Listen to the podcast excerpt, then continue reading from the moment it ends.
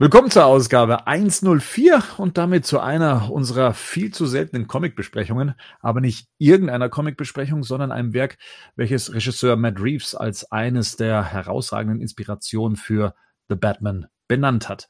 Batman Ego von Darwin Koch. Und ich begrüße das bekannte Kleeblatt des Besprechens, den Marian, den Gerd. Hallo zu Henning und Servus Rico. Hi.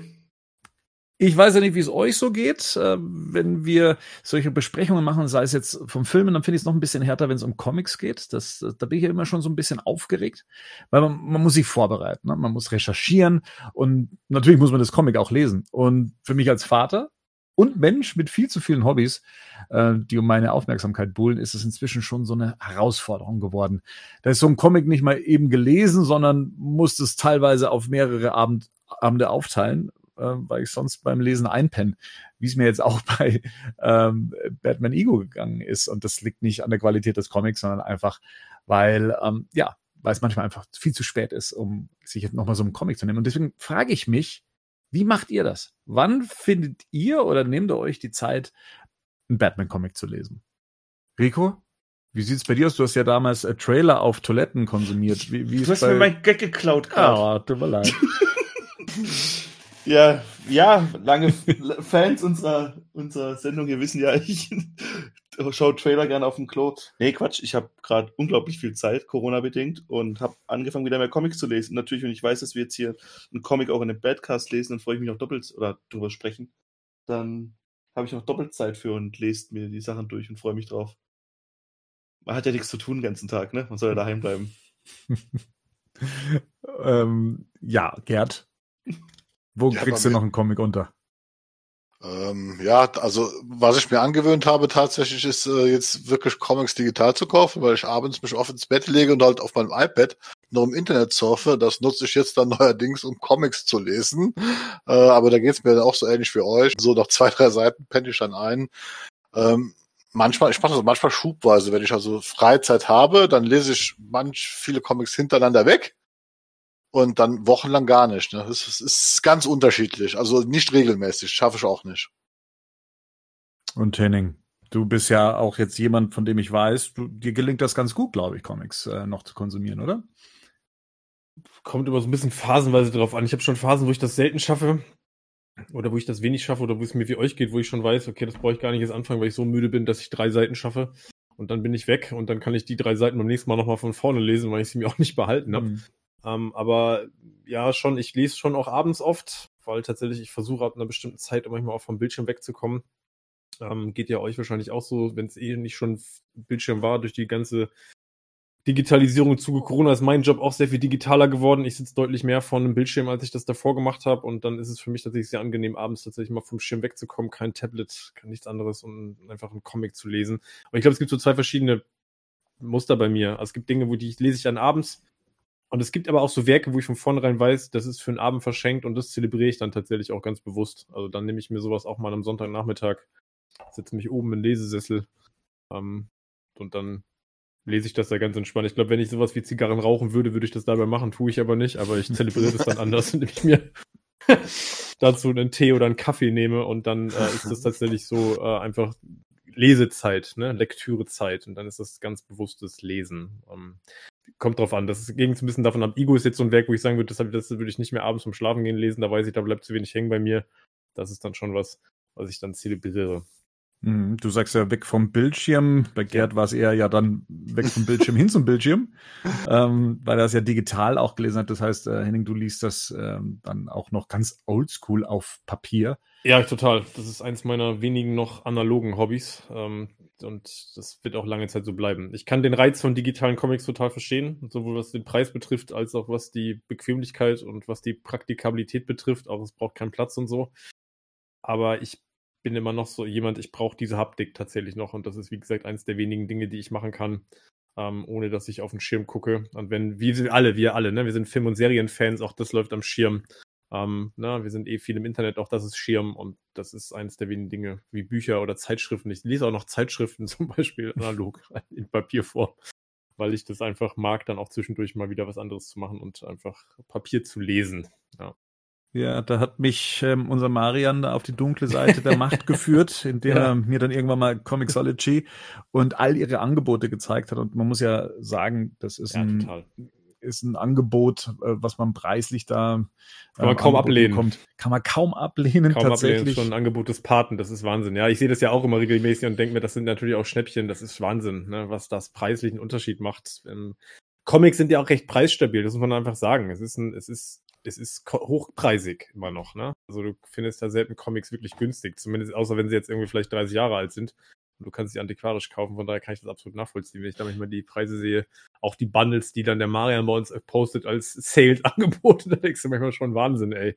Ne, wenn ich dagegen rechne, was ich dafür die, die Druckversion für bezahlt habe. Hm. Ja. Wie, wie, wie ist es, wenn ihr die Comics digital liest? Weil was ich voll gerne mache, also gerade auch bei dem hat es wieder angeboten, ich hebe mir die Dinge richtig nah vor das Gesicht, um irgendwelche Details noch zu entdecken.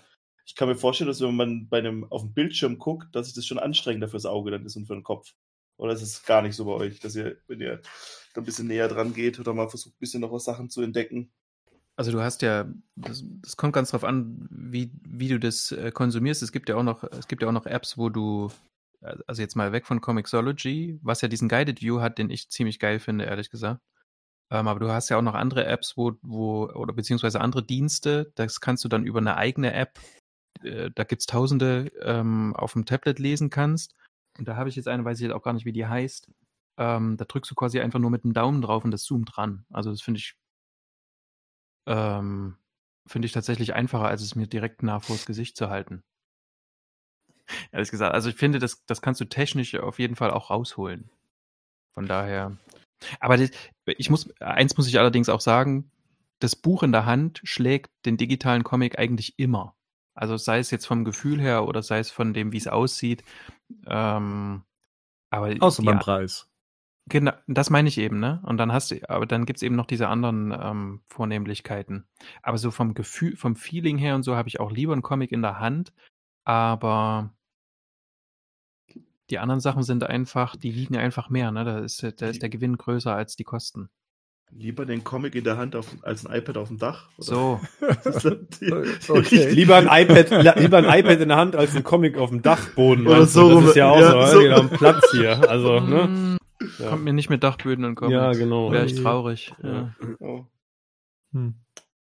Okay.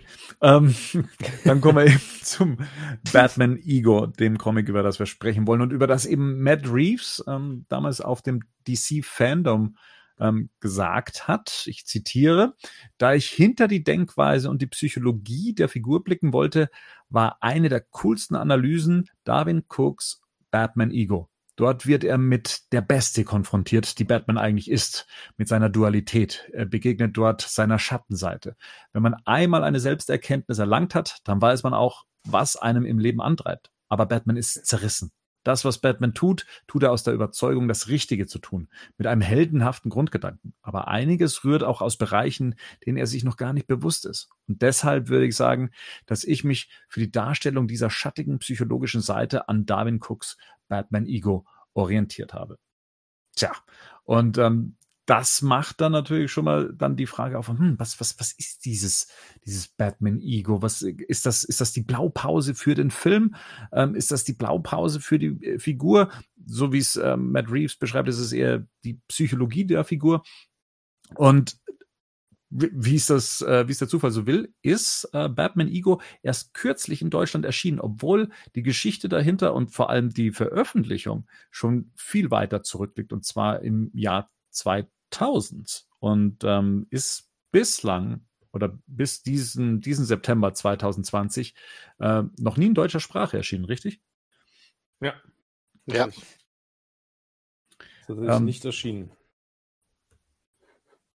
Ist auch in, es ist keine, es ist keine lange Geschichte, das kann man vielleicht äh, schon mal so vorab sagen. Das heißt, auch wie sie jetzt erschienen ist bei Panini, äh, ist sie in einem in einem Band erschienen, in dem mehrere Geschichten von, von Darwin Cook äh, in, enthalten sind. Und deswegen, da es ein Sammelwerk seiner, seiner Batman-Stories ist, würde ich auch erstmal die Frage stellen oder erstmal klären, wer ist Darwin Cook? Und dieser Name ist mir das erste Mal begegnet, ähm, oder re recht deutlich geworden, als ich Henning kennengelernt habe, weil Henning immer wieder von äh, einem Comic gesprochen hatte oder auch einer Verfilmung dieses, dieses Comics, ähm, und zwar von Final Frontier. Ja. The New Frontier. New. Frontier. Äh, New Frontier, New New, Frontier. ja, ja, New Frontier. ein Final Zitat Frontier. von John F. Kennedy. Ja, genau, richtig. Das ist ein Justice League Comic. Mhm. Kannst du mir sagen, was dich daran so begeistert hat? Das ist ja relativ groß. Also das hat zwei Bände. Das sind ja zwei Paperbacks. Ich glaube, das sind über 400 Seiten in Summe. Und ich glaube, das äh, ist eine unglaublich, unglaublich schöne Hommage an Comics aus den 50er, 60er Jahren, weil natürlich auch dieser Stil entsprechend äh, adaptiert wird. Ähm, gleichzeitig ist es eine unglaublich dichte Geschichte, obwohl das, obwohl das so groß ist. Und ich, ähm, ich finde das gerade gar nicht so einfach zu beantworten, weil das so viele verschiedene Dinge streift. Ich finde tatsächlich, das ist die Essenz von Superheldengeschichten wahnsinnig gut im Kern erfasst. Alles, was er damit macht. Und auch das Ende, du hast gerade gesagt, ein Zitat von John F. Kennedy, auch das wird ja, der Titel wird ja durchaus dort auch inhaltlich dann benutzt äh, am Ende, ähm, in der Auflösung. Und es ist eine, es ist eine wahnsinnig gute Geschichte, es ist ein wahnsinnig cineastisch präsentiert. Ähm, ich, ja, hast mich gerade fast ein bisschen auf den kalten Fuß erwischt. Ich krieg meine Begeisterung für diese Geschichte gerade gar nicht so gut transportiert, wie ich kann fast gar nicht, gar nicht gerade in Worte fassen, wie gut ich das finde. Tatsächlich ist das eine meiner absoluten Lieblingscomics. Die Verfilmung finde ich auch sensationell gut. Die Das hat aber, die ist wirklich gut. Das ist, ein, das ist für mich der beste Animationsfilm bei DC überhaupt mit weitem Abstand für mich persönlich. Aber der Comic ist nochmal um Längen besser. Ja, und ich finde, Cooks Stil ist einfach dieses, auch jetzt Ego, das ist ja sehr, ne, der, man, man merkt, Cook kommt aus dem Animationsbereich, das sieht man, ne, es ist sehr cartoonesk und das ist bei, bei New Frontier genauso. Ähm, ich finde tatsächlich, aber er kriegt das immer wieder mit einer inhaltlichen Tiefe, mit einer, mit einer Ernsthaftigkeit, die gleichzeitig den Humor aber nicht vermissen lässt, verknüpft, dass das Ganze dann zu einem, zu einem wahnsinnigen Gesamtpaket macht. Und ich tatsächlich, muss ich ehrlich sagen, dass Cook es immer wieder schafft oder geschafft hat, muss man ja leider sagen, der Mann lebt ja nicht mehr, geschafft hat, finde ich Comics als Kunstform in so zu präsentieren, dass eigentlich das Beste, was Comics sein können, tatsächlich immer wieder rauskommt. Sowohl was das Visuelle betrifft, als auch das Storytelling. Hm. Du hast ja schon gesagt, dass sein Stil so prägend auch ist, ne? die, die Stil der 50er Jahre, ähm, diese, diese Golden Age Style, Pin-Up Style, Vintage Ja. Stil könnte man es auch nennen. Cook selber ist 62 geboren in Kanada Mhm. ähm, und der ist in den 60er Jahren auch mit der Batman TV-Serie mit Adam West groß geworden. Ist dadurch auch zum Fan geworden, hat als Fünfjähriger dann schon seine ersten Zei- Batman-Zeichnungen dann angefertigt, ähm, zum Leidwesen seines Vaters, ähm, der Architekt war und dann immer auf seinen Plänen rumgekritzelt hatte. Ähm, er hat sich dann auch noch während seiner College-Zeit, die relativ kurz ausgefallen ist, hat er sich auch noch für Comics interessiert, hatte auch den Antrieb, in der Branche dann Fuß zu fassen, hat aber dann recht schnell gemerkt, "Hm, damit lässt sich schlecht Geld verdienen und wurde dann Art Director, Graphic- und Produktdesigner und hatte dann ein eigenes Designstudio. Und er hatte dann nochmal Anfang der 90er Jahre versucht, in der Branche Fuß zu fassen, hat aber dann auch gemerkt, dass auch an, an ihm und seinen Geschichten oder an seinem Stil äh, kaum Interesse herrschte. Und Ende der 90er Jahre, und ich glaube, das war dann so, ja, das, was, was man dann auch an seinem Stil erkennt, dass er dann auf ein Inserat von Bruce Timm reagiert hat. Mhm. Ähm, und zwar, dass eben Warner Bros. Animation einen Storyboard-Artist suchte. Er hatte dann eine kleine Geschichte eben mit äh, im Petto, die er dann vorgestellt hat, die dann letztendlich als Batman Ego veröffentlicht wurde. Ich glaube, die war 14 Seiten damals noch lang. Ähm, und äh, dass das die Geschichte war, die er damals äh, vorstellte. Und da lief ja bereits schon Batman The Animated Series, weil die Ausschreibung war ja für die New äh, Batman Adventures und eben auch der Superman-Serie. Er hat ja zwei Folgen der Batman, der New Batman Adventures dann auch ähm, illustriert.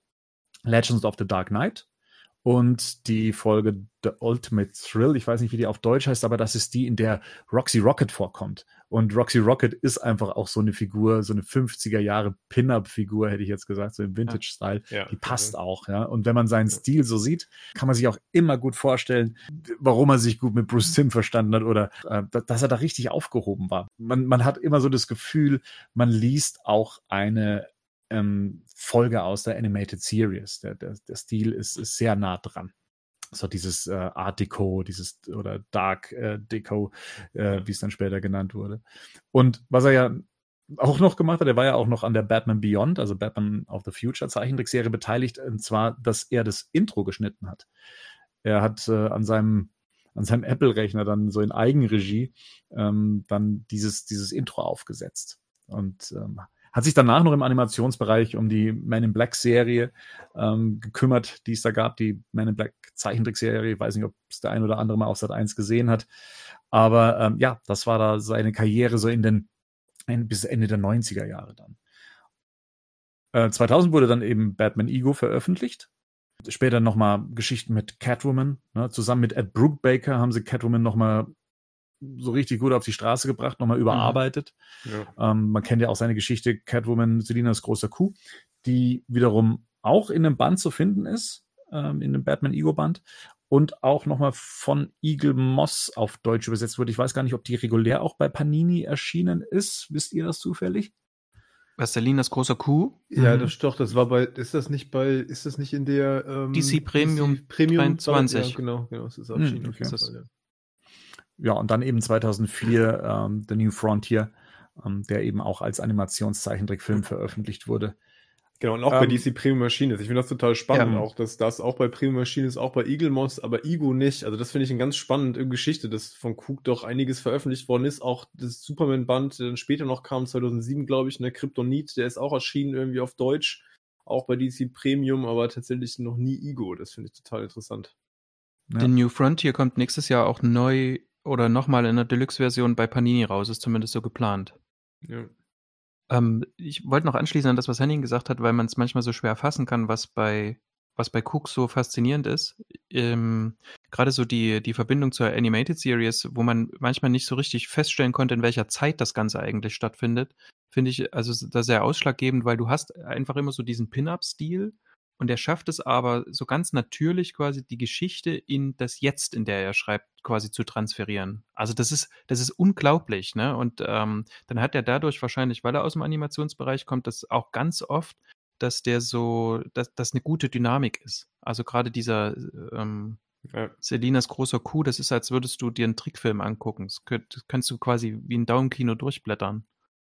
Ähm, und hättest dann quasi einen kleinen Trickfilm. Und das schafft er immer wieder, dass der so einen Stil hat, der eigentlich so auf alte Genres zurückgreift. Auch so auf Krimi Noir und so, gerade diese Ed Brubaker-Geschichte ähm, mit Catwoman, die, die, wo er einige Zeit wirklich auch die, ähm, die, die reguläre Serie begleitet hat, ne? Was auch alles bei Panini rausgekommen damals. Ähm, das sind ja eigentlich auch Stile, 40er, 50er, 60er Jahre und die erzählen aber sehr aktuelle Geschichten und wo du auch jetzt noch nach ein paar Jahren wirklich auch gut anknüpfen kannst, die nicht an Qualität verlieren. Das ist schon ähm, großartig. Das ist bei New Frontier tatsächlich ja auch so, ne? Obwohl es tatsächlich da auch in, sogar in der Zeit spielt. Das spielt ja tatsächlich auch, da sind ja die Jahre sogar bin, klar benannt und Hm. trotzdem ist das irgendwie aktuell, ne? Das fühlt sich nicht irgendwie alt an, das erzählt keine alte Geschichte. Und ich, tatsächlich ist Cook dann auch einfach, der kann einfach erzählen. Ich glaube, das ist der Punkt. Und ich glaube, man merkt auch hier wieder Zeichnungen und Dialoge. Der schreibt ja selber auch und das merkt man, glaube ich. Das ist alles aus einem Guss, da passt eins zum anderen. Ähm, das ist so, wie wenn sich halt, ne, ähm, wenn sich kongeniale Duos irgendwie aus Zeichner und irgendwie dir und Autor finden, er ist halt beides in einem. Und ich glaube, dass das merkt man an ganz vielen Stellen, weil das einfach eine Wahnsinnsatmosphäre hat. Also ich finde, die Werke von ihm, die sind allesamt, die sind wahnsinnig atmosphärisch. Die haben zumindest für mich persönlich eine unglaubliche Sogwirkung. Ne? Ich lese ganz viele Ja. Sachen von dann Mhm. echt auch am Stück durch und bin dann tatsächlich auch mal zwei Stunden in so einem Werk versunken, was mir sonst tatsächlich bei Comics nicht so oft tatsächlich passiert. Ähm, aber bei guten Büchern ist das ja auch so, ne? dass man anfängt und dann irgendwie zwei Stunden später denkst du dir, huch, was mit der Zeit passiert. So, ich bin da komplett drin abgetaucht. Ähm, und das ist bei Cook auf jeden Fall ganz, ganz häufig so. Das ähnelt an auch wohl seinem größten Vorbild, dem er ja dann später sogar auch noch Tribut zollen konnte. Ja, das ist halt genau. Will, Will Eisner. Mhm. Im Prinzip ist Darwin Cook äh, so das äh, Äquivalent zu einem Autorenfilmer. Es ist ein Autorenzeichner, also Ja. der beides in sich äh, vereint und das hat er definitiv auch von seinem großen Vorbild Will Eisner übernommen, der mit der Spirit-Serie über 40 Jahre lang äh, Comic-Geschichte geschrieben hat. In Deutschland auch immer noch relativ unbekannt, äh, in Amerika Mhm. nicht aus der Szene wegzudenken. Mhm. Und ähm, dann wurde Darwin Cook ja auch ausgewählt von den, ich glaub, von den Söhnen von Will Eisner, eine neue Spirit-Geschichten zu Ja, schreiben, genau. was man, was man wirklich auch als große Ehre dann äh, ansehen kann, dass man ihn dafür genommen hat, Mhm. dementsprechend. Und du merkst auch in dem vorliegenden Ego-Band, also das ist ja quasi dieses Sammelband, ne, Ego und andere Geschichten, ähm, oder Ego and Other Tales, wie der Schwanz Mhm. geschrieben, weil da die, die Catwoman wahrscheinlich noch hinten drin vorkommt. Ähm, das sind halt, das Ego ist von ihm selbst geschrieben und gezeichnet. Die ähm, Catwoman-Geschichte ist von ihm geschrieben und gezeichnet und bei den anderen Geschichten wechselt sich das ab. Da ist er mal der Zeichner oder mal Genau. der Autor und du merkst einfach, seine stärksten Geschichten sind die, die er komplett in eigener Hand Ja, hatte. Das absolut. ist Genau. wirklich sehr auffällig, ne? Das ist so, ja, total. Gibt es dafür eigentlich einen Begriff? Also ich kenne Singer-Songwriter, ähm, Autorenfilmer, aber im Comic-Bereich gibt es da etwas, was das dann zusammenfasst, wenn jemand für die Story und die Zeichnungen verantwortlich ist? Darwin Cook. Fachausdruck gibt's glaube ich, nicht. Also ich glaube, wenn, wird es eher in der französischen äh, Comic-Szene geben, weil die ja weitaus mehr solcher Personen hervorgebracht hat, also die als Zeichner und Autor äh, entsprechend erfolgreich waren. Aber ich glaube, im amerikanischen oder im deutschen kenne ich kein Wort dafür.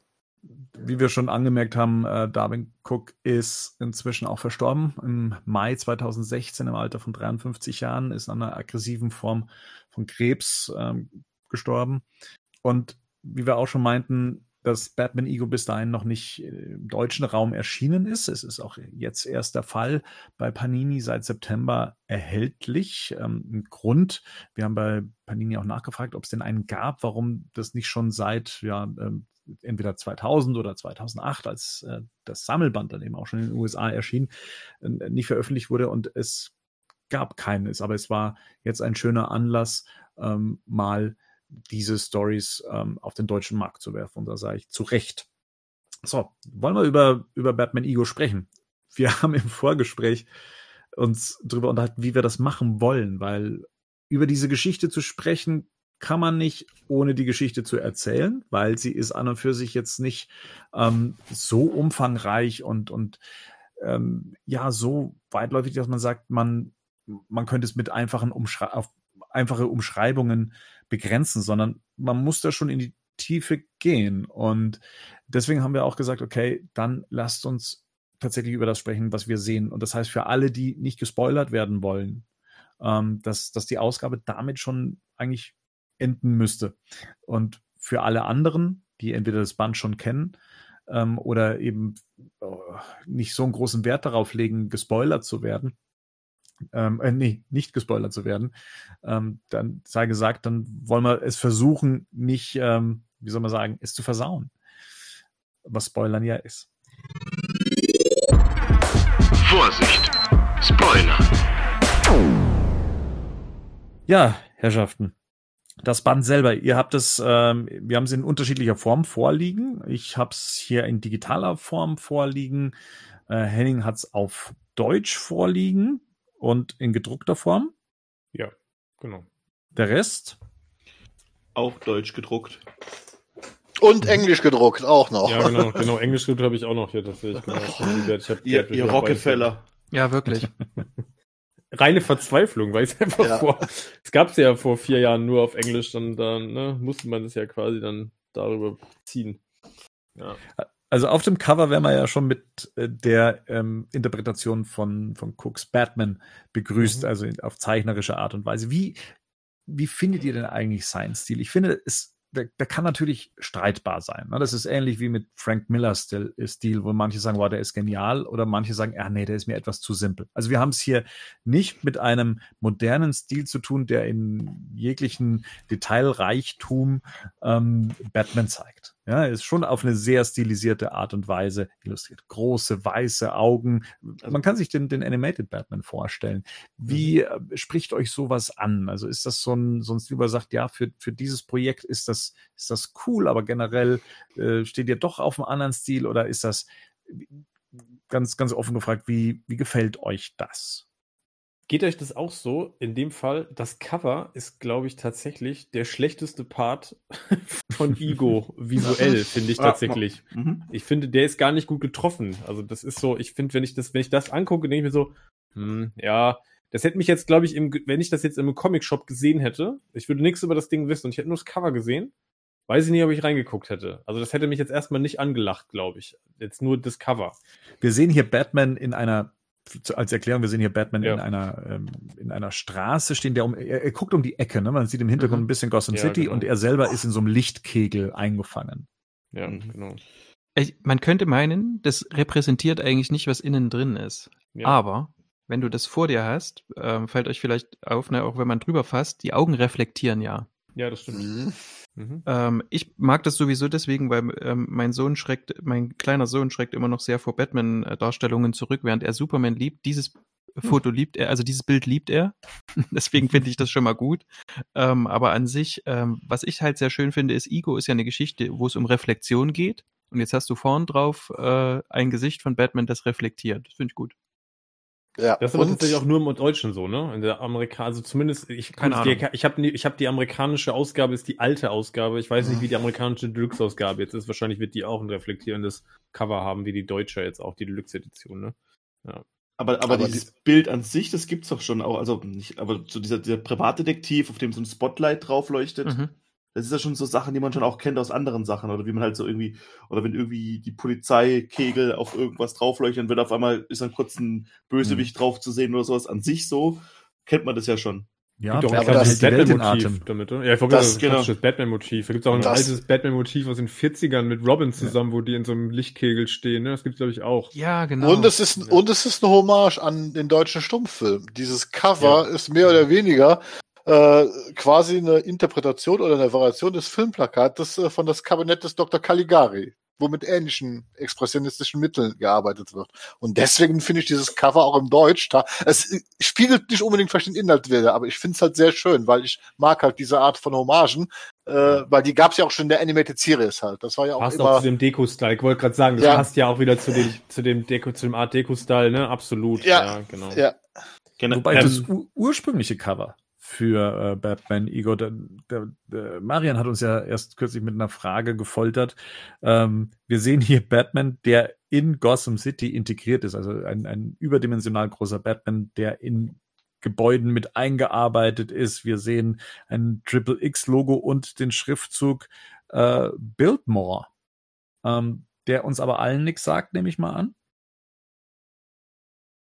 Ich habe mich tot gegoogelt, ich habe es nicht gefunden. Bildmore. Biltmore ist ein, gibt's nur als irgend so ein, äh, so ein Anwesen, wo man Hochzeiten feiern kann in Schottland, glaube ich. Ach nee, in Oregon, glaube ich. Ja, und Hm. also Das hab ich das tatsächlich Cover finde ich tatsächlich ein bisschen strange. Ja. Ich finde das auch. Ich finde es super geil. Das Cover, mir gefällt das richtig gut. Das ist cool, aber das, wie passt denn das zum Inhalt?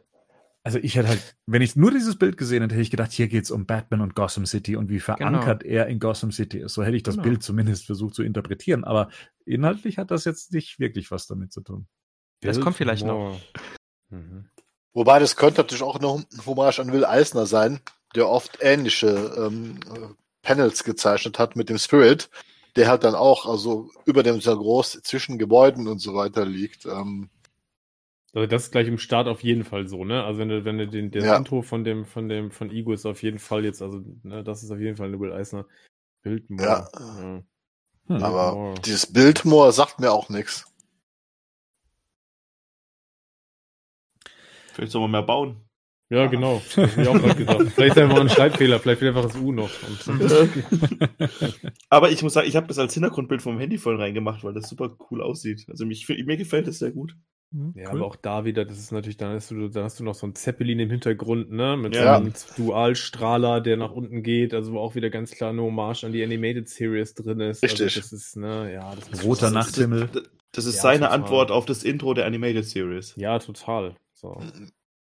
Und ganz ehrlich, ist ja für uns, ich weiß nicht, gut, wir sind jetzt alle auch Fans davon, ne, aber das ist so ein bisschen wie schon direkt wie nach Hause kommen. Das ist schon so wie ein warmer Empfang, wenn du das anguckst. Ja, voll. Also, Ja. wie gesagt, das könnte auch so eine Karte sein von einer Animated Series Episode, diese Titelkarte am Anfang. Ja, immer. genau. Und ich habe ja vorhin schon gesagt, so das Cover ist jetzt nicht meins, aber weil, weil Bernd generell nach dem Stil gefragt hat. Sobald hier das erste Mal Batman wirklich zu sehen ist, bin ich sofort drin und ich bin sofort da, weil die Art, wie dann die Figur selber Mhm. gezeichnet ist, ist total meins. Also das finde ich, das finde ich sensationell. Ja. Ja, ich, man hat immer das Gefühl, das bewegt sich. Also das ist auch wieder dieses, Ja. Dieses nach dem Motto, äh, er kommt aus dem äh, Animationsbereich. Ähm, er wird ja auch oft gesagt, dass das mehr oder weniger Storyboards wären. Äh, aber es ist tatsächlich so, man hat das Gefühl, wenn man das Comic liest, dass man quasi die Figuren sich bewegen sieht. Mhm. Dann würde ich mal sagen, steigen wir in die Story ein. Und hier würde Mhm. ich, ähm, hier, hier stelle ich mir tatsächlich die Frage, nachdem ich ähm, gelesen hatte, dass er ja einen Pitch hatte, um eben in den Animationsbereich reinkam und dann Mhm. eben schon diese Story von Batman Ego hatte ähm, und die 14 Seiten lang war. Und ich mir gedacht habe, der Einstieg in die Story ist schon eine eigene Story, die ich sehr cool und beeindruckend fand und die Mhm. mich auch tatsächlich Ja. ähm, etwas schockiert hatte. Ähm, Henning, magst du mal kurz zusammenfassen, wie die Story beginnt? Also sie sind Batman, der ähm, offensichtlich auf der Jagd ist hier. Ähm, ich will jetzt gar nicht so detailliert dann auf die einzelnen Panels eingehen. Auf jeden Fall geht es aber darum, dass wir einen inneren ähm, Monologen, der wird die Geschichte erzählt.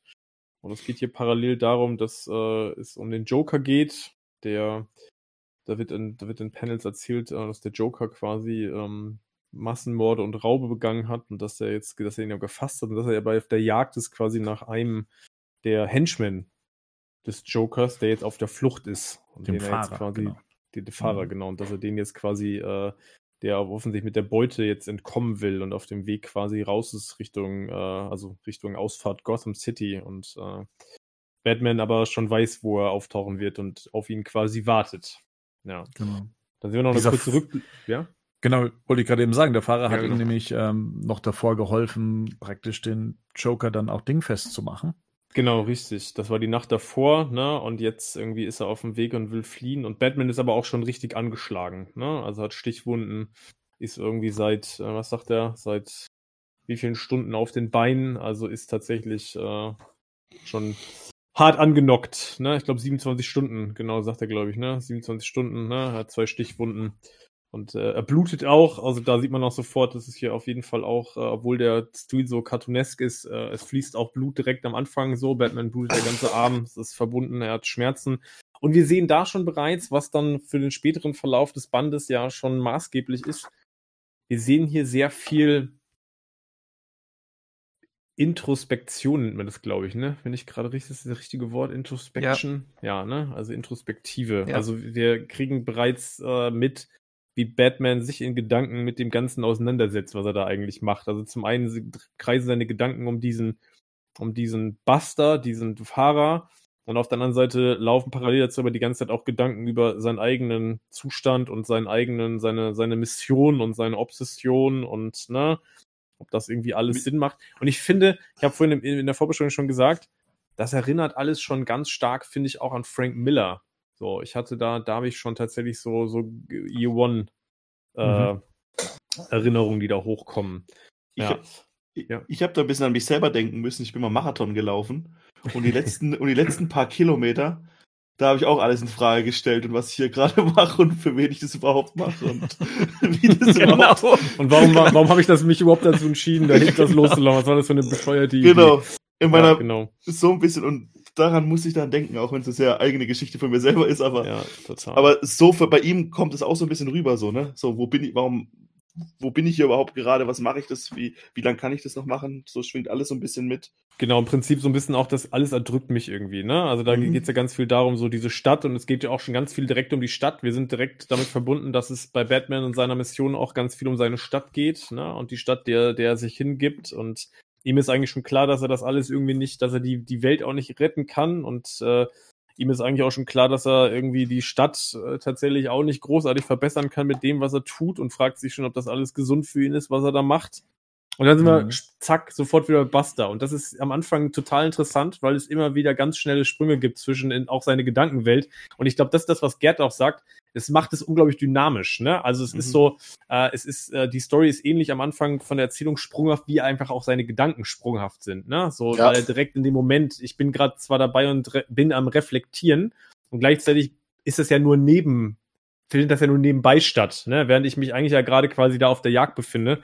Und ich glaube, das macht diesen Einstieg auch so wahnsinnig dynamisch, weil das sofort ne, unglaublich schnell ist. Ne? Und dann kommen die dynamischen Zeichnungen noch dazu. Und dann, ja, dann erwischt er ja Buster, ne? Beziehungsweise er observiert Buster und da kommt auch schon der Detektiv in ihm hoch, weil er hat ihn irgendwie überwacht und auch mit dem Peilsender ist er sowieso an ihm dran und jetzt äh, glaubt er, dass er Buster erwischt, weil Buster da auf die Brücke hochklettert, ne? Er klettert auf die Brücke hoch, weil er und Batman glaubt, dass er da hochklettert, weil er da seine Beute versteckt hat, bevor er jetzt endgültig die Stadt verlassen will oder aus der Stadt fliehen will. Ja, und Also Batman ist sich sehr sicher. Er muss Genau. die Beute da oben versteckt haben. Er, er genau, kommt gar nicht auf die warum klettert er da denn hoch? Ne? Genau. Ja. Und das ist schon auch, ja. Und dann stellt er plötzlich fest, Buster will nicht Beute holen. Buster möchte springen. Ne? Und möchte von der Brücke springen. Und äh, Batman ist auf einmal wieder voll da. Und dann versucht er alles, um irgendwie Buster zu retten, dass der nicht Selbstmord begeht. Und ja, eben jener Buster ist wenig begeistert davon, dass jetzt Batman ihm da quasi in die Quere kommt und seinen Selbstmord verhindert, weil nämlich plötzlich hängt Buster äh, nämlich kopfüber die Brücke herunter und es kommt ihm irgendwie bekannt vor. Denn keine 24 Stunden vorher hing er auch schon, als nämlich Batman von ihm erfahren wollte, wo der Joker eigentlich ist. Und äh, Buster ist etwas äh, irritiert, um das mal vorsichtig zu formulieren, Mhm. und sagt, was ist mit dir eigentlich los? Ne? So, gestern lässt du mich da irgendwie auch hängen und heute willst du mich jetzt retten. Ähm, was ist mit dir nicht? Was stimmt mit dir nicht? Und hier wird oder wurde mir Mhm. zum ersten Mal auch klar, was der, der Kampf, den Batman zum Beispiel gegen den Joker führt, was der für Konsequenzen nach sich bringt. Ja, Mal abgesehen Ja. von Ja, der egoistischen Einstellung, eben äh, den, den Joker dingfest zu machen. Aber ähm, was das auch für Konsequenzen für all die Henchmen, die ja meistens nicht auf freiwilliger Basis äh, oder ja, ge gezwungenerweise mit dem Joker arbeiten müssen, ähm, was das eben für Auswirkungen hat. Und das wird hier Mhm. Ah, Ja, also sehr, also mich hat's mich hat's sehr berührt in dem Moment, als ich Total. dann, als, als er dann eben klar gemacht hat, hey, mein Leben ist an und für sich nicht mehr lebenswert, weil der Joker wird ähm, zurückkommen, er wird ausbrechen wie immer und dann wird der sich um meine Frau kümmern und um meine Tochter kümmern und bevor der sich um meine Frau und meine Tochter kümmert, kümmere ich mich um die und bringe sie um. Beziehungsweise hat das hier schon Hat getan. er schon getan, Ja. ne? Genau. Und Und, das, er schießt sich dann selbst. und das ist halt dann direkt für den, nicht nur für den Leser, sondern auch für Batman ein richtiger Tritt in die Magengrube, so, ne? Ja. Weil. Ich finde das total all- spannend. Ja, Weil all- alles, was er sagt, stimmt natürlich so. Man macht sich dann natürlich keine Gedanken, so was im Endeffekt auch, wenn man sich die Sachen, auch der Dark Knight oder irgendwas anguckt, die ganzen Henchmen vom Joker, es wirken alle labil, aber niemand denkt halt mal drüber nach, okay, vielleicht haben die auch Familie und Kinder, vielleicht wollen die das gar nicht machen.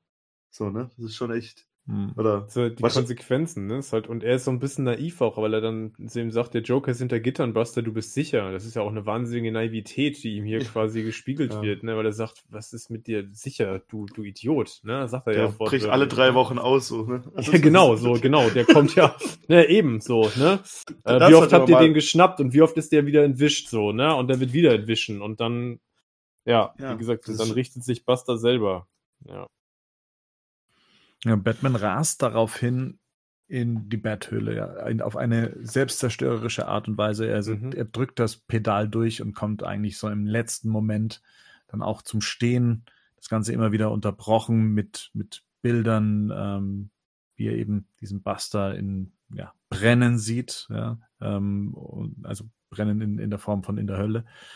Ähm, wir sehen auch noch irgendwie ähm, Hugo Strange, und ähm, auch den, den Bürgermeister von Gotham über Batman sprechen. Ich glaube, wir, wir kriegen hier so langsam ein Bild, wie, wie Leute über Batman denken. Das ist seine Erinnerung, ne? Also er steht ja daneben, er steht neben dem Bürgermeister. Ich glaube, das ist einfach ein Dialog, weil er dabei war, wo Hugo Strange einfach über Batman spricht und der Bürgermeister oder der Bürgermeister und Hugo Strange über Batman unterhalten, er steht halt daneben. Das sind so Flashbacks, ne? Das sind so Mhm. Erinnerungen, die dann nochmal hochkommen, so was er schon über Batman sozusagen gehört hat, ne? Und Mhm. wie da, ja, so die Dämonen im Prinzip, die da ein Stück weit ja hier schon ähm, ihre Vorboten haben. Bruce Wayne kehrt jetzt völlig fix und fertig zurück in die, in die Höhle. Ähm, und das ist eigentlich so, wenn man so möchte, so der Punkt, wo er sagt, er gibt Ja. das Ganze auf. Das ist es Mhm. nicht wert. Er ist sich bewusst geworden, was er ähm, anrichtet, wenn man so möchte. Ähm, in der Darstellung, und hier, hier muss ich mal kurz die Ernsthaftigkeit brechen, was ich immer komisch fand, ist, dass Batman so einen riesen Monitor, einen gigantischen Computer in, in, in der Höhle stehen hat und an, auch noch in der ersten Reihe sitzt. Das ist wie, als wenn man im Kino in der ersten Reihe sitzt. Das sind einfach nicht die besten Plätze, wenn man so einen gigantischen Bildschirm hat. Das ist eine Hommage an dich. Du bist Genau. ja der Bad Computer. Du ja, kannst einfach klar. sehr viele Fenster aufmachen. Sehr viele Panel oder Kästchen, wie man es nennen möchte. In die Höhe Aber- bauen, Tetris spielen kannst du da Aber- ewig. Genau. Alter, Aber- da kannst du Zoom-Konferenzen machen, Wahnsinn, ey. Da kannst du Absolut. 200 Leute auf einmal sehen, ey. Batman Geil. hat das damals schon gewusst. Ja, er hat das genau. Erdbeben vorhergesehen und. Corona. Ja, aber es, ja. ich mag das immer trotzdem nach wie vor, Absolut. das so zu sehen. Also es ist natürlich für den Zuschauer, dass der Zuschauer halt auch sieht, was man auf, was Bruce Wayne auf dem Monitor gerade sieht. Aber ich fand dieses, dieses, diese, diese so paar Sachen, die die Bathöhle hat und die es auch ausmacht, auch dazu können für mich auch große, viele Bildschirme. Die wurden ja dann natürlich dann auch kleiner in- auf der Zeit, als wir gemerkt haben, dass Größe nicht alles ist. Mhm. Aber ähm, ich mag das. Ich sehe das gern. Ich finde das cool. Aber hier ist es auch stilistisch sehr schön. Ja, ja. das, das Ja, wirkt ja ja. wie, als wär, wären die 40er Jahre irgendwie fortgeschrieben Mhm. worden. Das ist großartig. Ja, so wie in, ja, Hm? voll. Und ich finde es aber tatsächlich mal jetzt, ich weiß nicht, Bernd, wolltest du zu Battle noch was sagen? Hier zu dem, zu dem. Nö, ich, ich wollte nur mal tatsächlich das mal anbringen. Ja. Ja. Nee, aber ich, also ich, ich finde das, das, das finde ich wahnsinnig berührend. Mhm. Also wir sehen hier im Prinzip einen Batman, der, der, der steht dann hier mit gesenktem Kopf und der weint. Ne? Und er, und er interagiert mit seinen Eltern halt auch dabei, ne? Ja, So, genau. Also er, und- ja, Ja, und das ist auch was, was man, was man halt eigentlich auch nicht so sieht, weil eigentlich ist, sind die, also ich habe nicht das Gefühl, dass man das schon mal so gesehen hat, dass er mit seinen Eltern noch, nachdem die gestorben sind, die sind die tot, so, ne? Und dass er da noch dann zurückdenkt und ihnen versucht, es zu erklären, er ist schon sehr berührend, ihnen, finde ne? ich. Ja, Ja, Er genau. erzählt es ihnen im Prinzip. Er kommt nach Hause und erzählt es seinen Eltern, so was Mhm. jetzt passiert ist. Und im Prinzip ist das so ein Stück weit immer noch, ähm, da ist immer noch dieser kleine Bruce, der ein Stück weit hier auch Guidance sucht, ne? Der irgendwie Schutz sucht und dann, ich finde es krass, wenn dann da steht, ne, von unkontrollierbarem Schluchzen geschüttelt. Also das ist so, ja, Wahnsinn, ne? Also, äh, ja. Aber ist es nicht auch gut, so einen Batman zu sehen? Weil Weil total hat man- genau, ja. Aber äh, absolut. also, weil, weil, weil das sieht man eigentlich nicht, weil eigentlich hast du immer einen Batman, der halt so, so die Mission steht im Vordergrund so und auch wenn was schief geht, so, das schütteln wir ab und bloß keine Schwäche zeigen. Das hat man ja schon Ja. auch oft. So, also ja, nicht immer, aber ja. vor allem wenn halt Leute um ihn rum sind. Vielleicht, weil allein Ja. sehen wir ihn ja eigentlich meistens nicht. So, ne? Aber- Das sind ja eher dann Leute um ihn herum, die reagieren, die zu ihm sagen, wie Alfred oder Robin oder keine Ahnung was, die sagen, hey, das, was du gerade machst, ist nicht gut oder ist gut. Und ihn mal selbst zu reflektieren zu sehen, ist schon eher so die seltenere Form davon. Vor sich selber auch. Das oder? ist ja hier der Vorteil des Comics, ne? Ich kann ja, ja, hier klar. die Innensicht auch zeigen, weil ich inneren Monolog zeigen kann. Das ist natürlich filmisch auch schwierig, ne? Also da musst du natürlich immer irgendwie einen haben, mit dem man redet, außer du musst dann mit Voice-Over arbeiten, was halt jetzt echt irgendwie ungalant in Film ist. Ähm, gerade wenn das, hier- wenn das die Person ist, die zu sehen ist. Ähm, ja, das stimmt schon. Das ist natürlich der wahnsinnig, das ist ein sehr intimer, sag mal so, es ist ein sehr intimer Einblick, den wir hier bekommen, ne? Und das geht ja so weiter. Und Aber das ich fängt denke- hier schon an. Aber so selten ist er doch nicht, oder? Also wenn ich so dran denke, wie oft Bruce Wayne oder Batman schon vor dem Grab seiner Eltern stand und mit ihnen nochmal gesprochen hat. Ist aber ein Allein in der Unterschied. Animated Series. Er- Ja, in der Animated Series macht er das vielleicht ein bisschen öfters, aber es ist schon ein Unterschied. Ich denke mal, hier ist so ein Unterschied auch bei den Autoren festzustellen, weil Batman, also sag mal, Frank Miller macht in Year One Batman auch naiv am Anfang, weil er ihn ja schon losschickt, noch ohne Batman-Kostüm, sondern nur mit dieser Mütze äh, und das wird als naiv dargestellt. Wie konnte er so blöd sein, das zu machen? Und Darwin Cook geht hin und macht naiv mit was ganz Krassem, er war so naiv zu glauben, der wird da was verändern den anderen wird nichts passieren und er wird jetzt mit den mit seinen Taten konfrontiert oder was mit dem was er tut. Das ist ja ein ganz gewaltiger Unterschied, wie man Naivität darstellt. In dem einen wird es halt so ein bisschen ja als Dummheit ja auch- dargestellt und hier Das ist als Unerfahrenheit, ne? Unerfahrenheit haben und Naivität, das sind zwei verschiedene Dinge aus meiner Sicht Ja. auch. Ja. Sowas haben wir auch als Dialog in The Dark Knight, ne? Wo dann Alfred zu Mhm. ihm hingeht, dachtest du, es gibt keine Opfer, da dachtest Mhm. du, es wird Ja. alles immer nur besser so. Und das, ja. Das hast du ja hier auch dann so ein bisschen. Also, ja Ich finde hier auch die Herleitung ist halt hier sehr konsistent ähm, gemacht. Vor allem, Rico sagte vorhin, naja, sonst sieht man ja immer nur den Batman, der seine Mission hat. Aber hier geht es ja darum, die Mission ist ja quasi, nie soll jemandem das widerfahren, was mir widerfährt. Deswegen gehe ich ja Mhm. raus Ja. und kümmere mich um Leute wie den Joker. Und jetzt sieht er, es ist völlig egal, also zumindest jetzt in, der, in, de, in dieser Situation, ob er rausgeht oder nicht, oder vielleicht sogar wegen ihm ähm, passiert Leuten genau das. Es ist eine Frau gestorben, es ist ein Kind gestorben und der Buster ist am Ende auch gestorben, ne? Weil er seiner Mission nachgeht. Und das bringt einen natürlich in ein großes moralisches Dilemma. Und dann geht es ja weiter so. Er sagt, ne, wann, eigentlich hat immer dieses, immer hat, hat quasi die, die Macht der Höhle, ne, die Magie der Höhle hat mir geholfen, ähm, mich da wieder aufzubauen, wenn ich so Momente des Zweifelns irgendwie hatte oder wenn ich die Hoffnung verloren habe. Und jetzt kommt er an den Punkt, dass er plötzlich sagt, ich kann das nicht, ne? Ich kann das nicht mehr machen. Und das Mhm. finde ich total spannend, weil dann ja hier dieses, was dann kommt, finde ich mega interessant, dass er sagt, Hm. diese Welle der Erleichterung, ne, so umfasst mich irgendwie, ne, dass ich dem Griff der, als ich dem Griff der Bestie, ne, entschlüpfe. Zum ersten Mal seit 20 Jahren fühle ich Frieden. So, das Gefühl dauert genau 20 Sekunden, was halt Wahnsinn ist, ne, also das ist halt, das ist halt ein wahnsinniger Spannungsbogen, was ich halt krass finde, so diese erste, diese Erleichterung, ich habe diese Entscheidung getroffen, mich davon zu lösen, ähm, und dann geht's ja erst richtig los, ne, und dann sind wir mitten in der Geschichte, um die es eigentlich geht. Aber es ist jetzt an der Stelle auch schon als Bestie zu bezeichnen. Also Ja. Batman, also das Batman sein, ich gebe das jetzt auf, endlich bin ich das los. Ne? Wahnsinn. Hm. Ja, total. Und hier beginnt eigentlich die Story, die, der Mhm. Kern der Story und warum die ganze Story auch Batman Ego heißt. Batman begegnet sich selbst, er begegnet seinem Ego, er begegnet äh, seinem Monster, der Bestie. Ähm, das Ganze inspiriert von einem Film äh, mit dem Titel Mein Essen mit André aus dem Jahr 1981 und das war die Idee dahinter.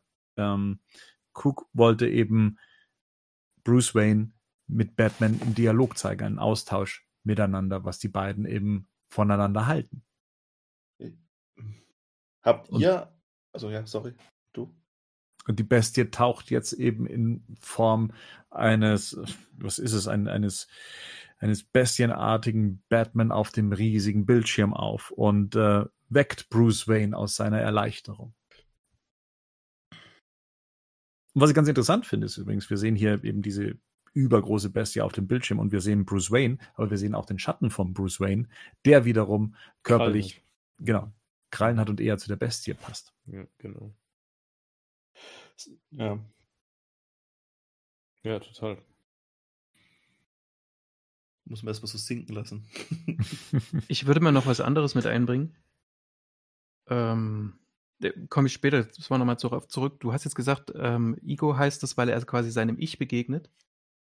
Mhm. Ähm, und ich würde es genau andersrum anfangen. Ich komme jetzt nämlich mit Sigmund Freud um die Ecke, der ja ähm, für, die, für die meisten, denke ich, bekannt oder man hat es schon mal gehört, ähm, der hat ja dieses Instanzenmodell geschaffen, ne? also so quasi der, der Beginn quasi jeglicher Art von Psychotherapie ähm, in der klassischen Psychoanalyse, die er begründet hat. Und da haben wir ja das Ich, ne? also quasi das, was mir bewusst ist, mein bewusstes Ich. Dann haben wir, dann haben wir ein Es und das Über-Ich. Und das, und ich finde, diese, diese Geschichte äh, ist nicht ganz guter Versuch tatsächlich. Ähm, Cook räumt es später auch ein bisschen ein, dass er da handwerklich, dass es jetzt, dass es jetzt nochmal überarbeiten würde. Aber ähm, was wir dort sehen, ist quasi wie das Über-Ich. Also das, das ist der Sitz unserer Moral quasi, aller Regeln, die wir gelernt haben, mit dem Es. Ähm, quasi der Sitz unserer Triebe, dessen, was uns ähm, was uns antreibt, das, was wir von noch, noch vorbewusst quasi mitgenommen haben, wie die beiden mit in, äh, in Dialog gehen, um am Ende quasi das Ich, also ins, ins Bewusstsein überzutreten. Äh, und ich glaube auch, dass es deswegen Ego heißt, weil es am Ende ist es eben das Ego von Batman. Am was, Ende ist es wieder eins, ne? genau. Was, Ein Was, Teil. ja. also nee, Mhm. Freud ist ja quasi davon ausgegangen, dieses Über-Ich und das äh, Es, das sind Sachen, die sind uns nicht bewusst. Und ich kann, wenn Mhm. ich erkrankt bin oder wenn ich irgendeine Störung oder ein Leiden habe, dass ich das nur mindern kann, indem ich mir quasi diese beiden Teile bewusst mache, weil das Ich eigentlich die, ständig die, mh, das hat die Aufgabe quasi in Balance, oder? die Balance Das herzustellen. genau. Gleichgewicht herzustellen. Genau, und das geht eben beiden. nur, Ja, genau. indem ich, äh, indem ich es quasi ins Bewusstsein übertrage. Und das, das ist quasi der Prozess, den wir hier sehen, glaube ich. Aber ein Stück weit mit ins Bewusstsein übertragen auch die Akzeptanz dessen, ne? Also das auch zu akzeptieren, die beiden Teile, oder? Nee, das muss nicht sein. Also das, ich muss auch sagen, ich bin Verhaltenstherapeut, ne? Ich bin kein Psychoanalytiker, Mhm. aber äh, also das hat bei mir nicht den Schwerpunkt der Ausbildung ausgemacht. Aber nee, das muss nicht unbedingt mit Akzeptanz zusammenhängen. Also da gibt es ja auch verschiedene, ne, es gibt auch verschiedene Bewältigungsmechanismen, die dann eher, könnten Tiefenpsychologe jetzt eher erklären, wie die auch alle heißen. Ähm, aber das muss da nicht zwingend so sein, aber es muss irgendwie ein Einklang gefunden werden, ne? Genau.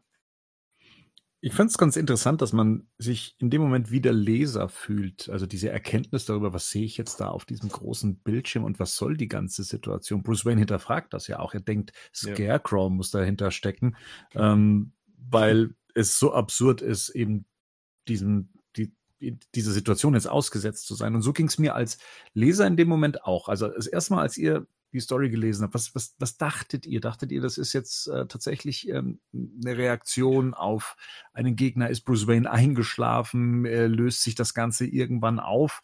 Ähm, steckt da jemand dahinter? Wie, wie war eure erste, eure erste Begegnung praktisch mit, mit der Bestie? Wie habt ihr die Situation eingeschätzt? Als allererstes, wenn ich ganz ehrlich bin, habe ich erst an Venom gedacht. Als ich das Bild auch gesehen habe. Ich dachte, irgendwie Mhm. erinnert mich das an Venom. Auch wenn diese, diese Zähne und die Augen, alles schwarz. Aber ja, es wird ja dann relativ deutlich klar, dass es halt, dass es halt innerer Dialog von ihm halt ist, ne? Das ist so ein bisschen, und mein, mein Ding war so ein bisschen, da kommen wir dann gleich drauf. Ich habe mich da die ganze Zeit so ein bisschen an die Christmas Carol-Geschichte erinnert gefühlt.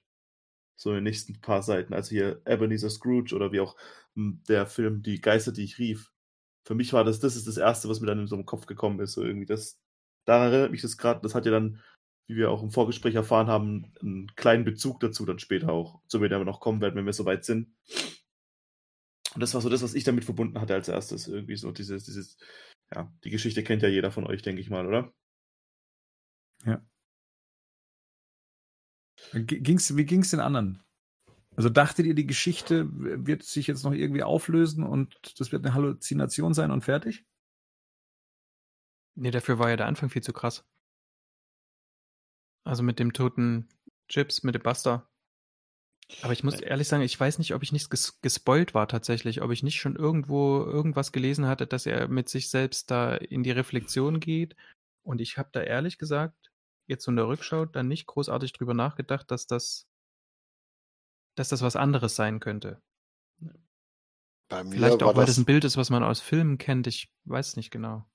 Bei mir war das auf jeden Fall so. Also ich war gespoilt, also ich wusste das, was da jetzt passiert. Also das habe ich jetzt nicht als Überraschung. Also was mich überrascht hatte, ist äh, etwas anderes. Da hat auch Henning mich eben nochmal drauf gebracht, aber das fällt mir umso mehr auf, dass es mich halt tatsächlich äh, an den Film Apocalypse Now erinnert, beziehungsweise an das Buch Das Herz der Finsternis von Josef Konrad, weil im Prinzip, was hier passiert, was jetzt hier, was er ja hier darstellt, diese Bestie, im Film ist das ja im Prinzip quasi, ähm, ist die Bestie äh, Marlon Brando und äh, der Martin Sheen, also konfrontiert sich ja mit dem und im Prinzip hat äh, Cook daraus jetzt eine Person gemacht, also eine äh, aus zwei Personen macht er eine. Er macht diese Bestie und Bruce Wayne zusammen, aber die Begegnung, wie es hier stattfindet, äh, auch nach einem traumatischen Ereignis oder nach vielen traumatischen Ereignissen, ist fast identisch äh, dargestellt worden. Ja. Das ist Mhm. also schon hochinteressant, was er da gemacht hat.